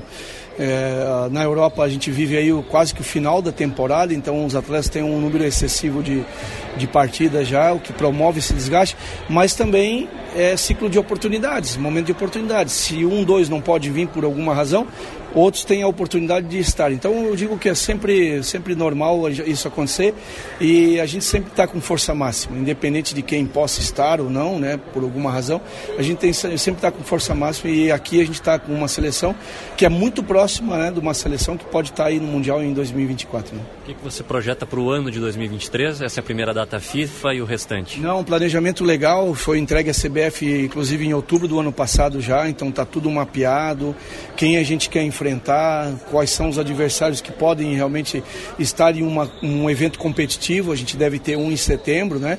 Agora no mês de abril a gente vai à Espanha, vamos desafiar, vamos enfrentar a seleção espanhola, que é uma, uma seleção muito tradicional. É, é importante que a gente se desafie, que a gente enfrente bons adversários. E o planejamento ele está tá, tá contemplando tudo isso e a gente espera que a gente consiga ir até dezembro usar bem as cinco datas, né? Já com adversários e, e eventos já todos eles programados. Esse momento da seleção é de consolidação, é de renovação de algumas peças? Como é que você define? Não, perfeita a tua pergunta, porque é um momento de consolidação. A gente fez a renovação no Mundial passado, isso aconteceu. É, dos 16 atletas que jogaram o Mundial da Lituânia, 12 debutaram pela primeira vez. Então a renovação foi feita. Agora é a gente consolidar isso, dar essa experiência, né, essa bagagem para esses jogadores, para eles chegarem no Mundial melhor preparado. Então esse ciclo é o ciclo que a gente deve consolidar o nosso trabalho. Desses atletas que você convocou, muitos deles trabalharam contigo, isso também ajuda? Ajuda, ajuda e não é só pelo fato de terem trabalhado comigo, mas também pelo fato de eles terem conseguido né, chegar à seleção brasileira, conseguirem aí é, é, merecidamente estar numa seleção, repetidas convocações, o trabalho já muito bem consolidado também, eles já entendem muito bem o que a gente precisa, então o fato de eles terem passado é, um período comigo, isso facilita bastante na compreensão do jogo. Como é que tem observado a CBF? Você trabalhou aqui, mora na cidade. O que, que tem observado da CBF para 2023? Então, uma mudança de novo, uma mudança de comando, né, que deve aportar também é, uma, um bom, uma boa caminhada para a equipe. Claro, é início de temporada, tudo tem que ser visto de uma forma muito tranquila ainda. Né? Essa mudança ela normalmente impacta na mudança de comportamento técnico, então isso demanda tempo, enfim. Né? E a torcida sempre, para que a CBF continue é, a sua caminhada, conquiste títulos e continue mantendo aí Carlos Barbosa é, no cenário nacional e também internacional como uma das principais equipes do mundo. Né? Certamente você conhece muito bem o trabalho do André, né? o que, que você pode falar para o torcedor que ainda não está muito habituado com o André Bier? Então, uma mudança importante, um treinador que tem aí já um caminho é, muito bem trilhado no futsal brasileiro, tem experiência, está habilitado a assumir essa, essa, esse desafio aqui dentro. É um treinador que tem uma filosofia de trabalho é, muito bem clara. Eu acho que os atletas vão entender isso muito rapidamente. Às vezes o treinador não tem muito claro o que ele quer. Não é o caso do Bier, que tem é, claro na, tua, na sua cabeça aquilo que ele deseja. O atleta entendendo rapidamente isso, eu acho que os resultados eles vão começar a aparecer. Para encerrar, Marquinhos, faço o convite para o torcedor aqui de Carlos Barbosa e da região para vir assistir a seleção no final de semana. É, é a seleção brasileira do nosso país. Então, Carlos Barbosa, comunidade, também a nossa região aqui no, no Rio Grande do Sul, assim como todos estão também convidados fora desse eixo, né, é, gaúcho, a estar conosco aí no sábado e também no domingo, prestigiando esses dois grandes jogos. Tá então a manifestação do Marquinhos Xavier, amanhã duas da tarde e no domingo às 11 horas da manhã, os jogos da seleção contra Uzbequistão, em Carlos Barbosa. 9 e 18. A gente vai ampliar ainda aqui no show dos esportes, mas o grupo do Caxias na Série D, Aimoré, Camboriú, Concórdia, Ercílio, é, Ercílio Luz, o Novo Hamburgo, Brasil de Pelotas e o São Joséense do Paraná. Esse é o grupo do Caxias, né, Rinaldi? Exatamente. A princípio, a estreia Grenal estaria marcada para 6 ou 7 de maio. O Caxias estrearia na Série D fora de casa contra o São Joséense no Paraná. São Joséense e Caxias seria o primeiro jogo do grupo para a equipe Grená, que jogaria em casa pela primeira vez nas, no fim de semana seguinte, em 13 ou 14 de maio, contra o Concórdia de Santa Catarina. Portanto, repetindo, o grupo do Caxias na Série D, Camboriú, Aimoré, Concórdia, Ercílio Luz, Novo Hamburgo, Brasil de Pelotas e São Joséense, com a estreia Grená sendo fora de casa no Paraná diante do São Joséense, Eduardo. Muito bem, siga participando, mandando o seu recado no WhatsApp 996901220. Daqui a pouco a gente vai ampliar e já já estará também no Pioneiro em GZH.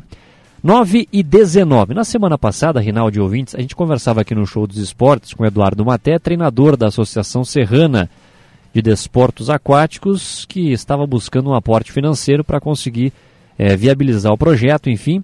A gente vai conversar com ele para saber se isso aconteceu, se falta pouco, se já ocorreu, enfim, vai explicar para a gente essa questão. Tudo bem, Eduardo? Seja bem-vindo novamente aqui à Gaúcha Serra. Muito boa noite. Muito boa noite para vocês, boa noite para os nossos ouvintes. Uh, e é um prazer estar aqui novamente com vocês para falar um pouquinho da ASDA e do desenvolvimento do nosso projeto do Pro Esporte. Traga boas notícias para a gente, ô, ô Eduardo. Conseguiram viabilizar o, o projeto? Então, na semana passada a gente acabou entrando em contato com várias empresas, empresas também que entraram em contato conosco por causa da Gaúcha, então uh, já fica o nosso muito obrigado a oportunidade de falar aqui. Em nome da ASA fica, fica o nosso muito obrigado. A gente conseguiu três empresas e essas empresas totalizaram 85% do projeto. Além disso, a gente conseguiu uma prorrogação no nosso tempo de, de captação das empresas, que é uma notícia boa. Então, a gente tem mais duas semanas, mais ou menos, para captar esses 15% que faltam, que representam 35 mil reais. Explicando aqui para os ouvintes que talvez não ouviram semana passada, a gente foi contemplado esse ano com a lei de incentivo ao esporte do nosso estado, do estado do Rio Grande do Sul, onde as empresas podem destinar parte do ICMS delas referente ao ICMS do ano passado para nós, esse ano. E esse ICMS será deduzido da empresa e virá para nós em forma de auxílio para competições, auxílios para a estrutura da equipe como um todo.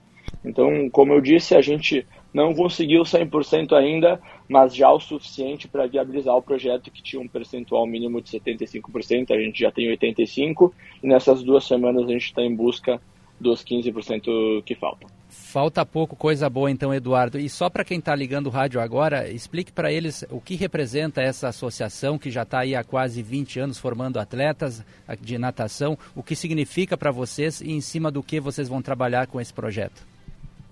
Com certeza. Então, como, como você mesmo disse, a ASDA é, uma, é a Associação Serrana de Desportos Aquáticos, ela é aqui de Caxias do Sul, e ela já há quase 20 anos vem formando atletas de natação. A ASDA ela é uma mistura, por assim dizer, de três escolas de natação atualmente, que são a Pranadar, Arraiar e Aqua Fitness, que é de Carlos Barbosa. E hoje a gente tem mais de 70 atletas que, que compõem a nossa equipe. Uh, muito mais do que formadora só de atletas, a gente considera que a ASDA é uma formadora de pessoas, né? Porque o esporte, principalmente na infância e adolescência, ele é capaz de criar alguns valores e até de formar o caráter das crianças, de forma que elas levem isso para a profissão delas, independente, independente que seja dentro ou fora da água. Então, a nossa intenção com esse projeto, que como eu disse, ele, ele é um aporte financeiro para nos ajudar, tanto em competições, que não são valores baratos, a gente tem valor tanto para federar a equipe, quanto para federar o atleta individualmente, quanto por queda na água, ou seja, cada vez que uma criança nada, existe um valor que a equipe tem que pagar, valores de transporte, de hospedagem, de alimentação, ou seja, quando a gente fala de 70 crianças, a gente multiplica isso vezes 70, né, e mais os treinadores, ou seja, uh, muitas vezes para muitas famílias, muitas competições ao longo do semestre, como a gente tem, esse semestre eu estava contando, a gente tem mais ou menos 12 competições, então as famílias não teriam condições de bancar tudo isso por si só, então a gente promove eventos, por exemplo, em março, agora, dia 25 de março, a gente vai fazer aqui em Caxias um evento aberto às escolas de natação, algumas escolas de natação, que a gente está fazendo convite à Copa Asda, onde a gente, para promover o esporte mesmo, principalmente para a criançada que está começando, a gente vai fazer uma simulação de uma competição, uma competição interna, mas que, como eu disse, visa introduzir essa gurizada no esporte. E como esse, a gente promove outros eventos para arrecadação de dinheiro para a equipe, evento esse que é revertido depois integralmente para projetos relacionados a, ao nosso time, né? a nossa equipe, seja em competições ou seja na estruturação como um todo. Você falava há pouco né, que conseguiu já grande parte é, desse valor. É, se você quiser mencionar as empresas, se as empresas permitirem, fique à vontade para agradecer a elas também, porque é muito importante para a continuidade do projeto, Eduardo. Sim, na verdade, eu só não vou fazer esse agradecimento ainda. A gente pode deixar isso talvez é, marcar uma nova, uma nova entrevista, né, uma nova oportunidade de falar aqui para aí sim agradecer às empresas, porque não está confirmado ainda, porque a gente tem que fazer o, assinar o contrato e tudo mais, esse tipo de coisa que é claro, está 95% certo, por assim dizer, mas até confirmar tudo eu não quero nem para não expor as empresas de daqui a pouco algum probleminha que possa vir a ter, né? E quem quiser ainda contribuir, como pode proceder, Eduardo?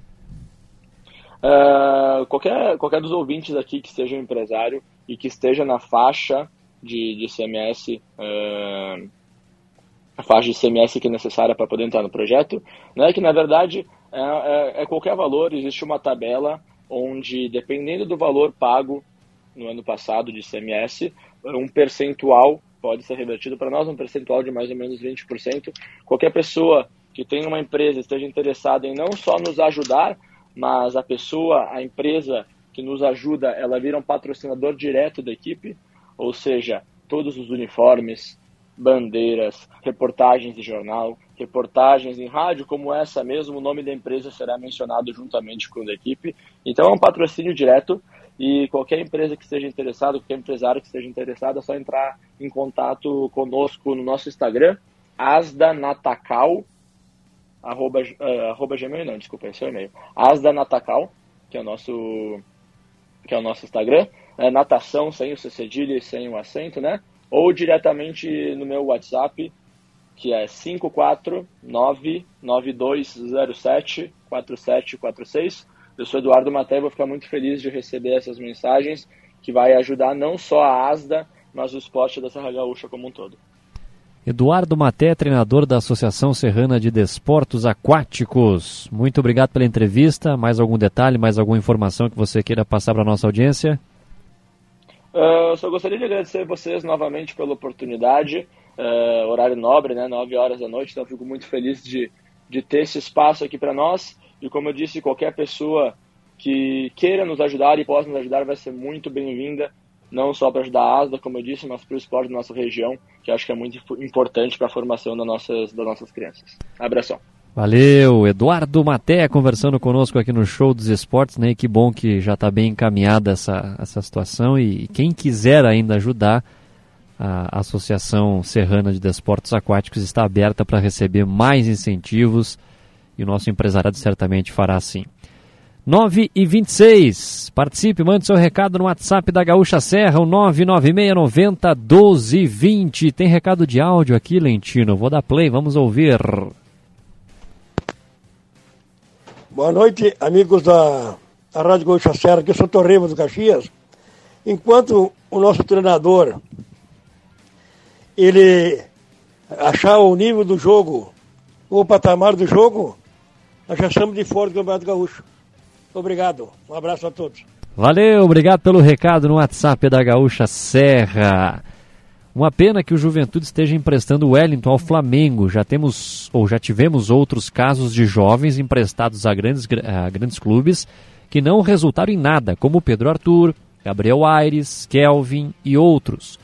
Uma vez usavam a desculpa da vitrine da Série A, mas nos dois anos em que estivemos na A, apenas o sorriso jogou. Parece que o Juventude não está sabendo utilizar a base da maneira proveitosa para o clube Mensagem do Matheus Oliveira. Grande Matheus, obrigado pelo recado no WhatsApp da Gaúcha Serra. Até porque o Juventude falou que o novo técnico tem que trabalhar com a base. Só que eu pergunto, Eduardo, se o Juventude eu te não... pergunto, me pergunte. Se o Juventude não utilizou esses atletas jovens no Gauchão, vai usar na Série B? Eu acho muito difícil, sinceramente. Pois é, essa é uma boa questão. O Juventude não utiliza os jogadores porque não tem a convicção de que eles têm a capacidade de estarem no time profissional ou porque os técnicos não têm essa característica. Né? Exato, exato. E o Juventude alega que tem jogadores da base no grupo, só que é um grupo de 35 jogadores, Eduardo Costa, e eles ficam figurando lá, ficam treinando, às vezes até naquele trabalho que a gente acompanha de coletivo, eles não fazem parte nem do coletivo, ficam lá treinando em separado. Isso para mim não é utilizar a base, só eles estarem no grupo. É, é uma, uma, uma situação bem, bem específica e que deve gerar um debate no Juventude, né? A gente já falou isso em outros momentos.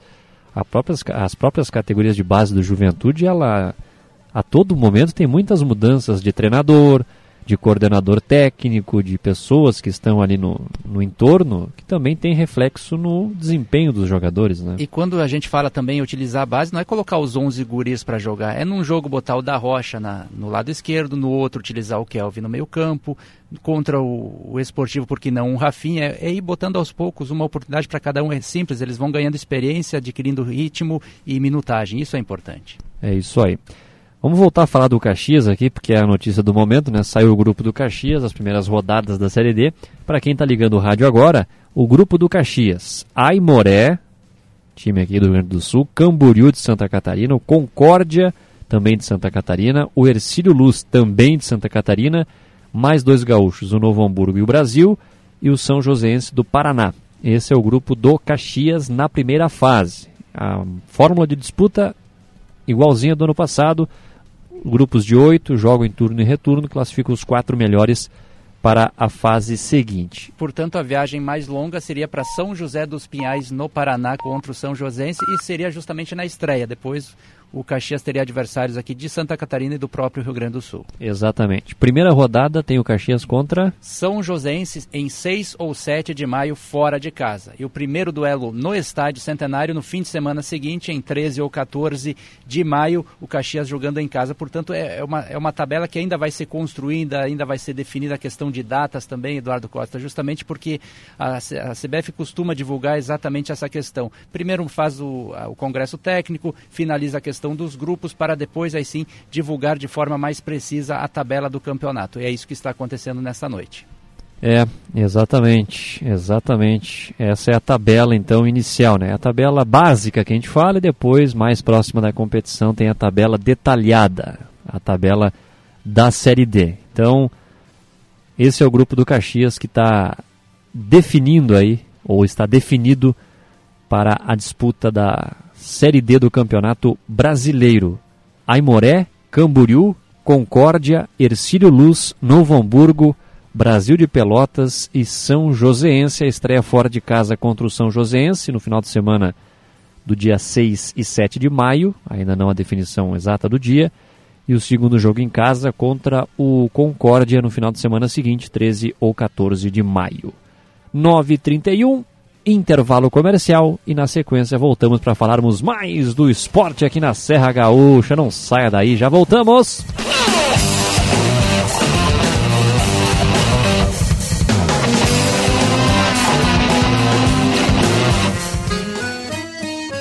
Ouvi dizer que a Lojas Quero Quero agora é uma loja infinita que tem de tudo para construir e decorar. Como eu quero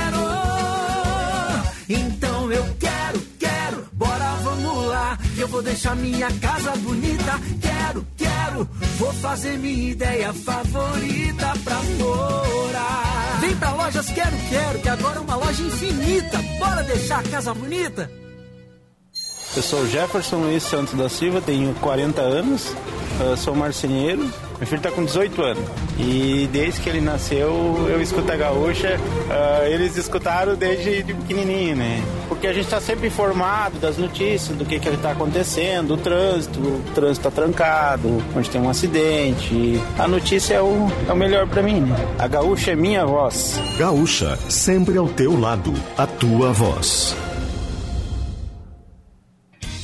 Liquida Porto Alegre está arrasador no Grupo Elevato. São diversas ofertas à vista com preços muito, muito abaixo do valor de mercado. Esta é a sua chance de construir ou reformar, com ofertas arrasadoras e mais. Uma ampla variedade de produtos com pronta entrega. Viu só? Na Elevato é assim. Sua casa fica pronta com mais agilidade e economia. Aproveite os preços do Liquida até dia 5 de março. Elevato. Sua casa, nossa causa. Na Claro, é você que faz seu multi. Por exemplo, eu fiz meu multi com internet móvel de 25 GB no Claro Controle, para poder postar foto e vídeo onde eu estiver. Escolhi também internet com fibra Claro Net Virtua de 500 MB, para eu poder assistir meus streamings sem travar. E ainda, vem com Globoplay incluso para curtir o BBB. Tudo por apenas R$ 179,90 por mês. Vem pra Claro e faz o seu multi. Acesse claro.com.br barra verão ou ligue 0800 720 1234. Claro, você merece o novo. Neste domingo tem festa no Galpão Crioulo. É uma Galdéria cantando no Galpão Crioulo, tchê! Eu sou gaúcho e se cair, caio de pé. Sou do Rio Grande e nesse povo eu boto fé. Com o Alma Galdéria, vamos dos clássicos da nossa música até o clássico Grenal. Oito da manhã, Galpão Crioulo na Gaúcha. Oferecimento Sol Soluções e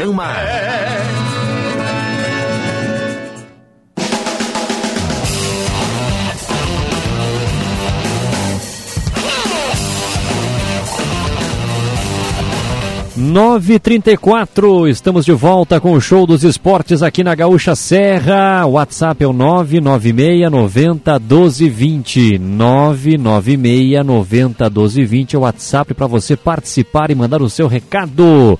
Recado de áudio, recado de texto, você participa conosco. Estamos no ar no oferecimento de Alma Incorporadora. Fazer bem feito é nosso compromisso.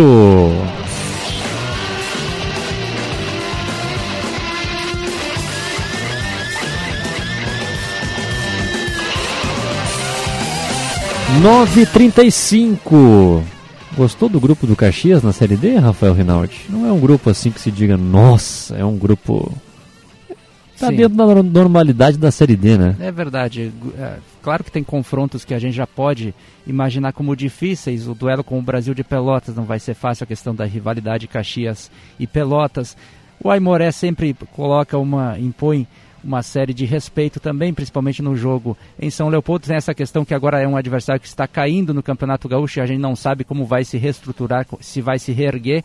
O São Je- Jo- Joséense é sempre uma incógnita. Eh, O Concórdia e teoricamente Camboriú são equipes mais frágeis, mas a gente vai ter que ficar de olho. Eu acho que a obrigação é do Caxias, sem dúvida, é uma das vagas, e do Brasil de Pelotas também. É, são algumas das expectativas né, deste Campeonato Brasileiro Série D. Muito bem.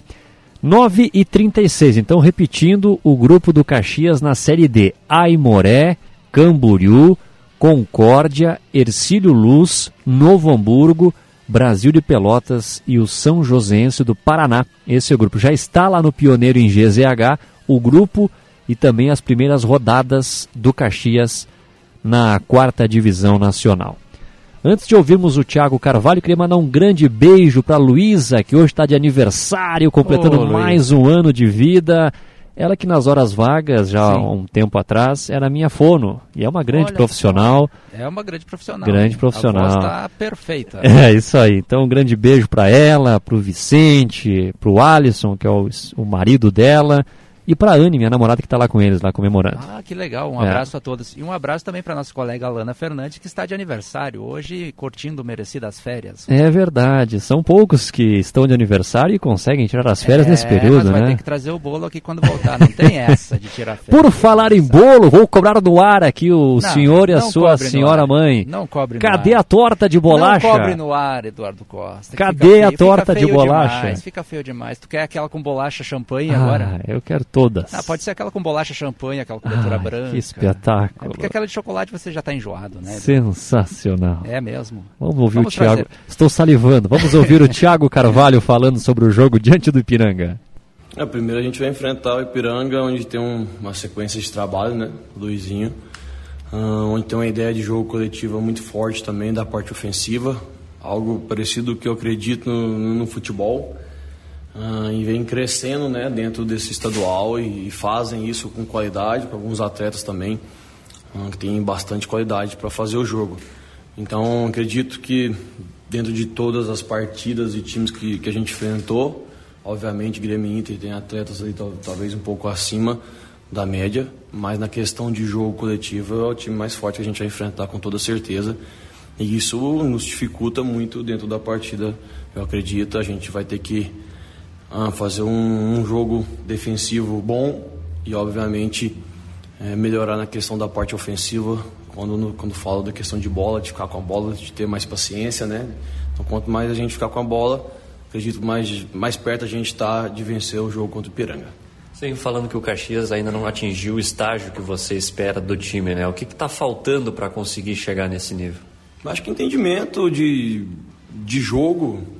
Ainda nosso time é muito agressivo e muito intenso para frente o tempo todo. E eu acredito que precisa ficar com a bola mais, ter mais paciência, rodar ela mais, saber os momentos que você vai acelerar. Então a gente está tá muito acelerado. Você, em alguns momentos é bom, né? Que você está correndo, está sendo intenso. Mas o, o jogo é 90 minutos e você precisa ter uma paciência, fazer o adversário cansar, né, ficar mais com a bola, né? Então, esse entendimento precisa acontecer nesse jogo, até porque o Ipiranga faz bem isso também. Então, é uma briga de quem faz melhor e a gente precisa evoluir nesse sentido, para que a gente possa controlar o jogo melhor, né? Possa ter mais paciência e poder estar tá, tá matando o jogo e, e tendo, sendo um time mais equilibrado dentro de campo no, no geral, né, nos, 90 minu no, nos 90 minutos. Na última entrevista o senhor falou que o Caxias sofre gols com facilidade. Né? O que, que foi trabalhado defensivamente até para o restante do campeonato, professor? É, na verdade, a gente vem trabalhando muito essa questão. Então, se pegar todos os gols que a gente levou nos, nas últimas partidas, são gols onde o time está bem posicionado e a gente acaba perdendo confrontos, né? Ou não atacando a bola. E essas coisas estão sendo treinadas, né? não, não essa semana, tem, tem várias semanas e eu preciso de resposta. Então, eu como treinador, que eu procuro é tentar achar erros né, de posicionamento. Agora, de confronto, né, os atletas precisam responder porque é um jogo e você não pode deixar o adversário, principalmente quando alguns lances hum, fundamentais de dentro da área, eh, você tem que ganhar, você tem que ser mais forte. Então é, é uma cobrança que está acontecendo, porque a gente não pode levar o gol com tanta facilidade, principalmente quando está todo mundo né, dentro da posição. Ah, mas a questão de, de jogo geral, ainda acredito que a parte ofensiva de, de ficar com a bola, né, de ter essa tranquilidade, ela faz diferença em todos os momentos. Porque quanto mais você está com a bola, menos você é atacado. Então a gente está com um jogo muito acelerado e acho que precisa equilibrar isso. Você projeta um jogo aberto no Centenário e isso é bom para o Caxias, não ter uma equipe que só se defenda? Talvez sim, né? Você tem, talvez pode ter mais espaço na parte ofensiva. É, né, contraponto é um time que tem qualidade ofensiva muito forte, a gente precisa marcar bem. Então é difícil saber né, o que é bom, o que é ruim. Ah, acredito que a gente, é, tendo mais espaço, nosso time tem muita qualidade, né? podemos ter algum tipo de facilidade ah, se o Ipiranga marcar mal em alguns momentos. Então, ah, tenho certeza que a mesma preocupação minha é do outro lado também, que são dois times que, que atacam com, com ideias parecidas, que criam situações de dificuldade para o adversário. Então, talvez quem fizer melhor esse jogo, né, ter a personalidade e qualidade, vai ter vantagem da partida. Tá aí o Thiago Carvalho falando sobre esse duelo diante do Ipiranga e a gente ouve agora, Rinaldo, o Adailton. Exatamente, porque a gente selecionou aqui um trecho da coletiva do Adailton antes do último treino, porque ele pretendia mudar a formação tática da equipe. A gente sabe que com o Celso Roth era uma formação mais cautelosa. O Adailton fala como é que está a preparação nesses quatro dias para o jogo com o esportivo, onde ele pretende formar um modelo mais agressivo na equipe do Juventude. Não, com certeza é difícil de mudar em poucos treinos. O... Não existe uma fórmula para ganhar. Né? O Celso adotava o modo de jogar, é a visão dele de, de, futebol. Eu vejo um pouquinho diferente em alguns aspectos. Não, não, nenhum é certo, nenhum é errado. É só importante a gente conseguir transmitir alguma coisa para os jogadores entenderem e cumprirem no campo. Eu acho que é isso que a gente está tentando fazer dar essa ideia de ser agressivo, procurar o adversário mesmo no campo dele, não fazer ele respirar e pensar com a bola. Toda vez que ele, o, o, jogador tiver com a bola, ter alguém próximo para tentar recuperar essa bola ou pelo menos fazer que ele faça uma jogada forçada onde a gente possa entrar em posse de bola e depois controlar o jogo. Acho que o Juventude precisa ter volume de jogo dentro do, do próprio jogo, precisa criar situações, é, precisa ter mais posse de bola no campo adversário, porque para mim a posse de bola é considerada no campo adversário, aquela importante. E procurar também a profundidade. Eu acho que a nossa equipe joga com pouca profundidade, com bola ao chão. Eu acho que os jogadores têm que procurar a linha de, a defensiva adversária. É uma coisa que a gente está trabalhando nos treinos. Os jogadores estão entendendo, precisa de, precisaria de muito mais tempo, né? mas eu acho que são jogadores inteligentes, de alto nível, e eles conseguem pegar muitas coisas com uma velocidade que até surpreende a gente. Óbvio que não é o tempo que a gente gostaria, nem tudo vai sair perfeito e isso a gente tem que estar pronto para remediar. No momento que as coisas derem errado, a gente já tem que estar organizado de uma forma defensiva para limitar o adversário e não correr nenhum risco.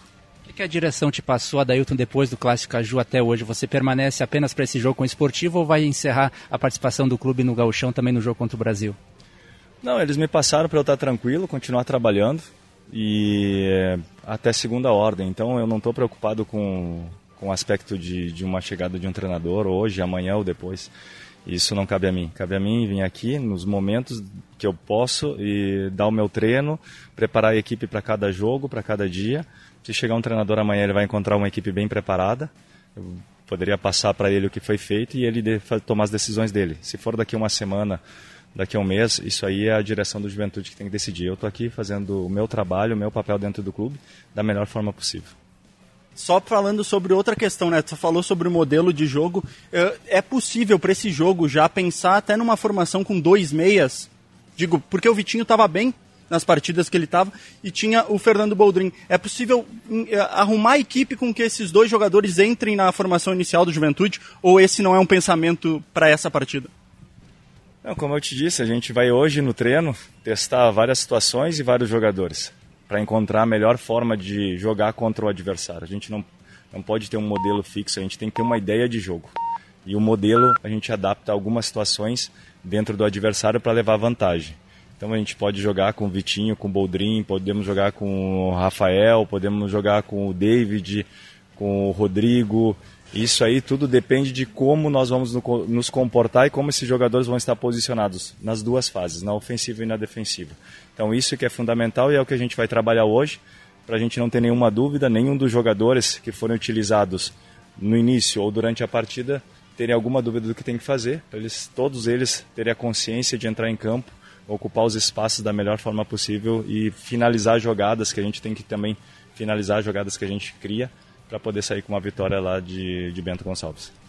Adailton Bolzan, técnico interino do Juventude, eu chamo justamente essa, essa questão do, do depoimento dele sobre o modelo tático que ele pretende é, colocar em campo. E nessa questão aí da pergunta do nosso colega Peruso, Roberto Peruso, ele falou que poderia utilizar tanto o Vitinho como o Rafinha na vaga do Jean Irmer. Ele quer um modelo mais agressivo, com juventude ocupando espaços. E segundo o Adailton Bolzan, a posse de bola tem que ser produtiva no campo adversário, não aqueles toques apenas laterais lá atrás que a gente sabe como acontece e como procede no futebol. Ele quer profundidade, ele diz que esse time do Juventude não tem profundidade. E para ter profundidade, Eduardo, precisa ter pontas, por isso que há uma possibilidade tanto do Vitinho como do Rafinha atuarem nesse setor amanhã em Bento Gonçalves. Torço para que isso aconteça, para a gente observar né, como é que o Juventude vai reagir com uma mudança tática e não ficar sempre preso aos três volantes ou até quatro, como já foi em algum momento. 9 e 46 A gente falava pouco do grupo do Caxias e é bom mencionar, a CBF ainda não divulgou oficialmente o regulamento, mas se nós pegarmos o regulamento do ano passado, os times do grupo A8 eles cruzavam na segunda fase, Rinaldi ouvintes, com os grupos do A7 pela, pelo cruzamento que está no regulamento do ano passado e possivelmente vai se repetir nesse ano. Se isso se confirmar, na próxima fase o Caxias ele cruza com o Operário do Mato Grosso do Sul, 15 de Piracicaba de São Paulo, o Craque de Goiás, Patrocinense de Minas Gerais, o Maringá do Paraná, Ferroviária de São Paulo, Inter de Limeira de São Paulo e o Cascavel do Paraná. São esses os possíveis adversários na segunda fase para o Caxias. Não sei você, mas para mim já engrossa o caldo Já, bonito aí na já. segunda fase. Já na segunda fase, porque tem três paulistas nesse grupo, 15, a Ferroviária e a Inter de Limeira. A Inter de Limeira está lá caindo no Paulistão, vai disputar essa vaga até nesse fim de semana. A gente não sabe como vai se reestruturar. O 15 de Piracicaba sempre impõe dificuldades e a Ferroviária tem a questão financeira também que pode pesar. Sem falar no Cascavel, no Maringá, equipes tradicionais aí do futebol paranaense. É, o próprio Cascavel, algumas temporadas, vinha caindo no grupo do Caxias, né? E estava ali sempre entre os favoritos do grupo. No ano passado até deu uma decepcionada, mas enfim, são bons adversários. O Caxias começa a conhecer o seu caminho na disputa da Série D que inicia na- no primeiro final de semana do mês de maio.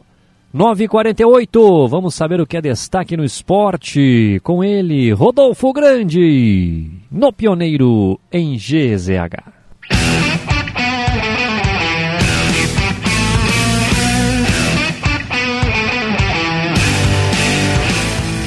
Juventude vai estrear contra a Ferroviária no Brasileirão Feminino Sub-20. Partida está prevista para 15 de março em Araraquara. A matemática do Caxias para avançar às semifinais do Gauchão. Grená depende apenas de si para classificar no estadual.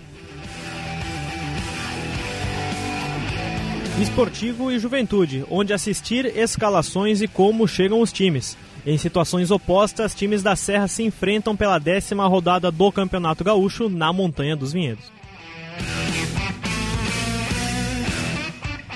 E por último, em boa fase, Caxias do Sul Basquete tem dois confrontos na capital paulista pelo NBB. Equipe caxiense enfrenta o São Paulo amanhã e o paulistano na segunda-feira.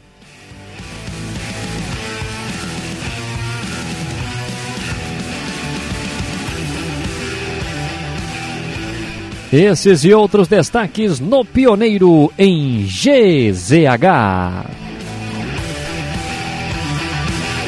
Tá bem o nosso pequeno gigante Rodolfo Grande. Tá bem, tá Cresceu bem. esse rapaz. Vive grande fase. Tá até apresentando o Paixão Caju. O homem tá voando, né? Tá podendo. Ele não pode sair daqui que só pede autógrafos. É impressionante. Exatamente. A reação que ele provoca na plateia. Inclusive, nós mudamos a escala para que ele trabalhe pela manhã, para que a noite não congestione a nossa saída aqui do Sim, prédio, sim, porque sim. são muitos fãs, né? E como ele adora acordar cedo, não tem problema algum estar aqui às Exato, 11. ele acorda todo dia às 5 e meia da manhã, vai no banheiro e volta a dormir. 10 para as 10. Um grande abraço pro Felipe Velasco, que tá ligado no show dos esportes. Amanhã tem jogo do Grená e certamente ele estará lá no Centenário torcendo pelo Caxias. O, o, o Felipe, que é fanático pelo Caxias. Que bom, né? E não, sei, não me lembro agora se foi essa semana ou semana passada, ele fez uma tatuagem Olha só, que legal, para representar esse amor pelo representada. Ao amor ao Caxias. E para ti, Felipe, também para todos, bom destacar uma vez mais, a Rádio Gaúcha Serra transmite os dois jogos amanhã à tarde, a começar às 4 horas a transmissão de Caxias e Ipiranga no Centenário e depois desse jogo passamos para Bento Gonçalves com Esportivo e Juventude. O Thiago Nunes comandando as emoções no futebol da Gaúcha Serra para Caxias e Ipiranga e você, Eduardo Costa, as emoções de Esportivo e Juventude. É isso aí, lembra dos bons tempos da TV brasileira nos 90, que tinha ali o, o Gugu coladinho com o Silvio Santos? Sim, Amanhã sim, é sim. Thiago Nunes coladinho com o Eduardo Costa. Você é o Silvio Santos, no caso. Ah, olha que Quase o esse. Thiago tem tudo a ver com o Gugu. Tem, é, exatamente. Meu Hã? pintinho amarelinho. Antes dos 10 coisas, uma informação importante. Sim. É, o Inter acaba de anunciar a renovação de Pedro Henrique até 2025 Olha com o só, Inter, né? olha só, ele deve estar ouvindo o programa, ele sempre É. ouve a gente. Um abraço, Pedro Henrique, merecido justamente pela campanha que vem fazendo com o Internacional, goleador do Campeonato Gaúcho, renovando o contrato, não é o Soares, o Rodrigo Rodrigues está na frente do Soares e o Pedro Henrique também, então, renovando o contrato com o Internacional. O que, que Dez- foi, Nada, Eduardo? vamos lá. 10 coisas que você precisa saber.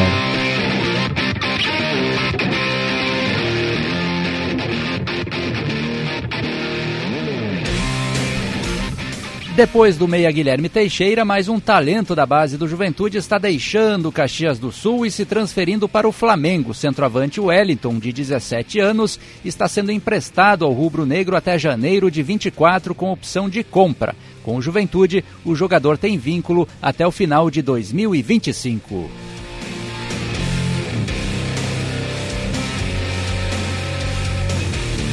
O Caxias encerrou a preparação para enfrentar o Ipiranga pela décima rodada do Gauchão. Em treinamento com portões fechados, o técnico Thiago Carvalho encaminhou a formação inicial. Ele que não pode contar com Marlon e Diego Rosa, a tendência é que Marcial seja titular.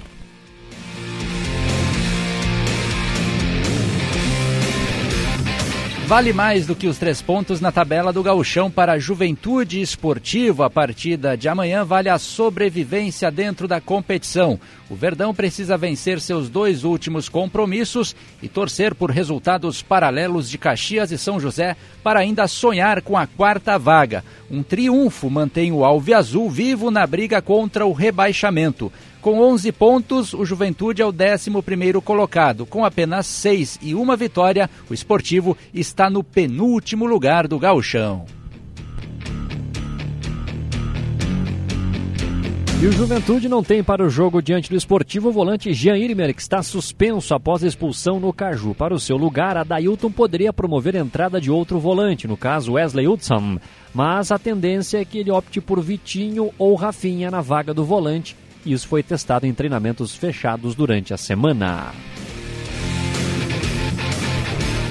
Já pelo lado do esportivo, o técnico Carlos Moraes recebeu o terceiro cartão amarelo e não pode comandar o time da Casa Mata. O auxiliar Everson Aguiar treinará o time contra o Ju. O volante Prio e o meia Diego Furtado sentiram desconforto muscular e são dúvidas. Já o atacante Guilherme segue se recuperando de uma lesão. Em compensação, o zagueiro João Gabriel retorna de suspensão.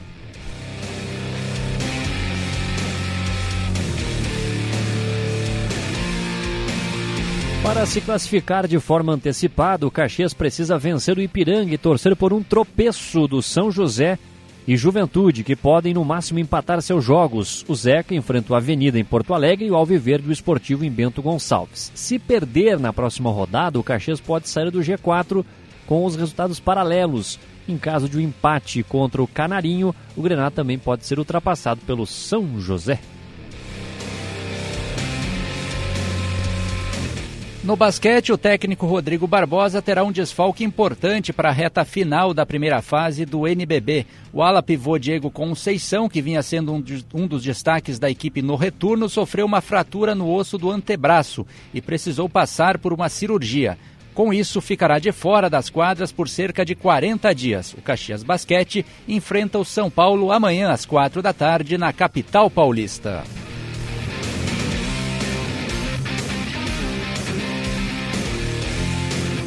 O Ipiranga do técnico Luizinho Vieira, adversário do Caxias, é o terceiro colocado na tabela com 17 pontos. Nos últimos cinco jogos foram quatro vitórias e um empate. Para enfrentar o Grená, a dúvida está na zaga. Robson foi improvisado na partida anterior, no lugar de Ronaldo Carvalho, que pode retornar.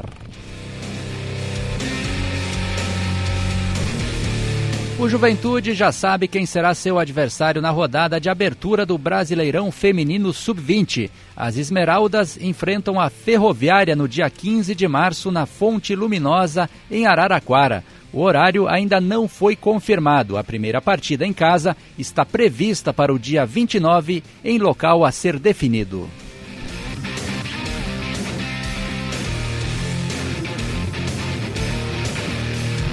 A seleção brasileira de futsal está em Carlos Barbosa para a disputa de dois amistosos com o Uzbequistão. São confrontos estabelecidos pela data FIFA de março e que visam a preparação para o Mundial de 2024. O primeiro teste é amanhã, duas da tarde, e o segundo domingo, às 11 da manhã, ambos no ginásio da ACBF.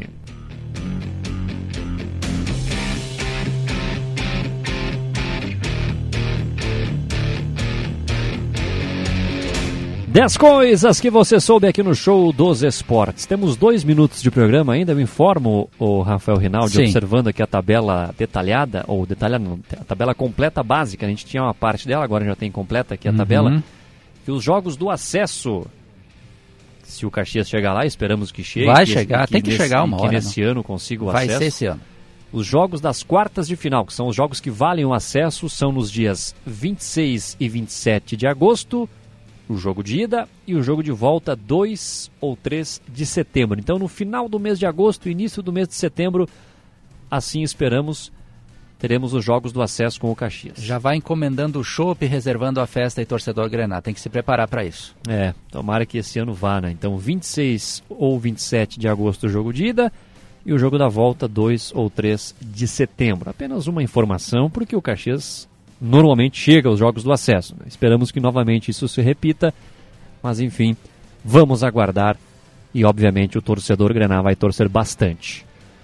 Muito bem, passou rápido, hein, Rafael Rápido Rinaldi? demais, Hoje muitas informações muita do jeito que eu gosto, participação do ouvinte. Obrigado para todos mais uma vez mandarem recados aqui para a gente. Foi muito legal estar aqui uma vez mais contigo, Eduardo. É isso aí. E está cobrado no ar, a torta de bolacha tem que vir o mais breve possível. Esse ano com certeza virá. Puxa vida. Aí não, parece promessa de político. Aí não dá. não vamos falar de político. Não, não dá. cidade, chega. Não é melhor. dá, Vamos é ficar melhor por não. aqui. Amanhã a gente volta com dose dupla no futebol da Gaúcha. Com Thiago Nunes, Eduardo Costa, Rafael Rinaldi, Maurício Riolon, Rodolfo Grande, Fábio Lentino, Daniel Andrés, quem mais? Lucas Arruda, esqueci de alguém? Não, tá todo mundo aí já, Tá né? todo mundo aí, acho. Então tá é bom. uma grande equipe. Parabéns a todos. Obrigado pela sua audiência, pela sua companhia. Na sequência vem o Notícia na hora certa. Depois tem Estúdio Gaúcha. Um abraço a todos. Tchau.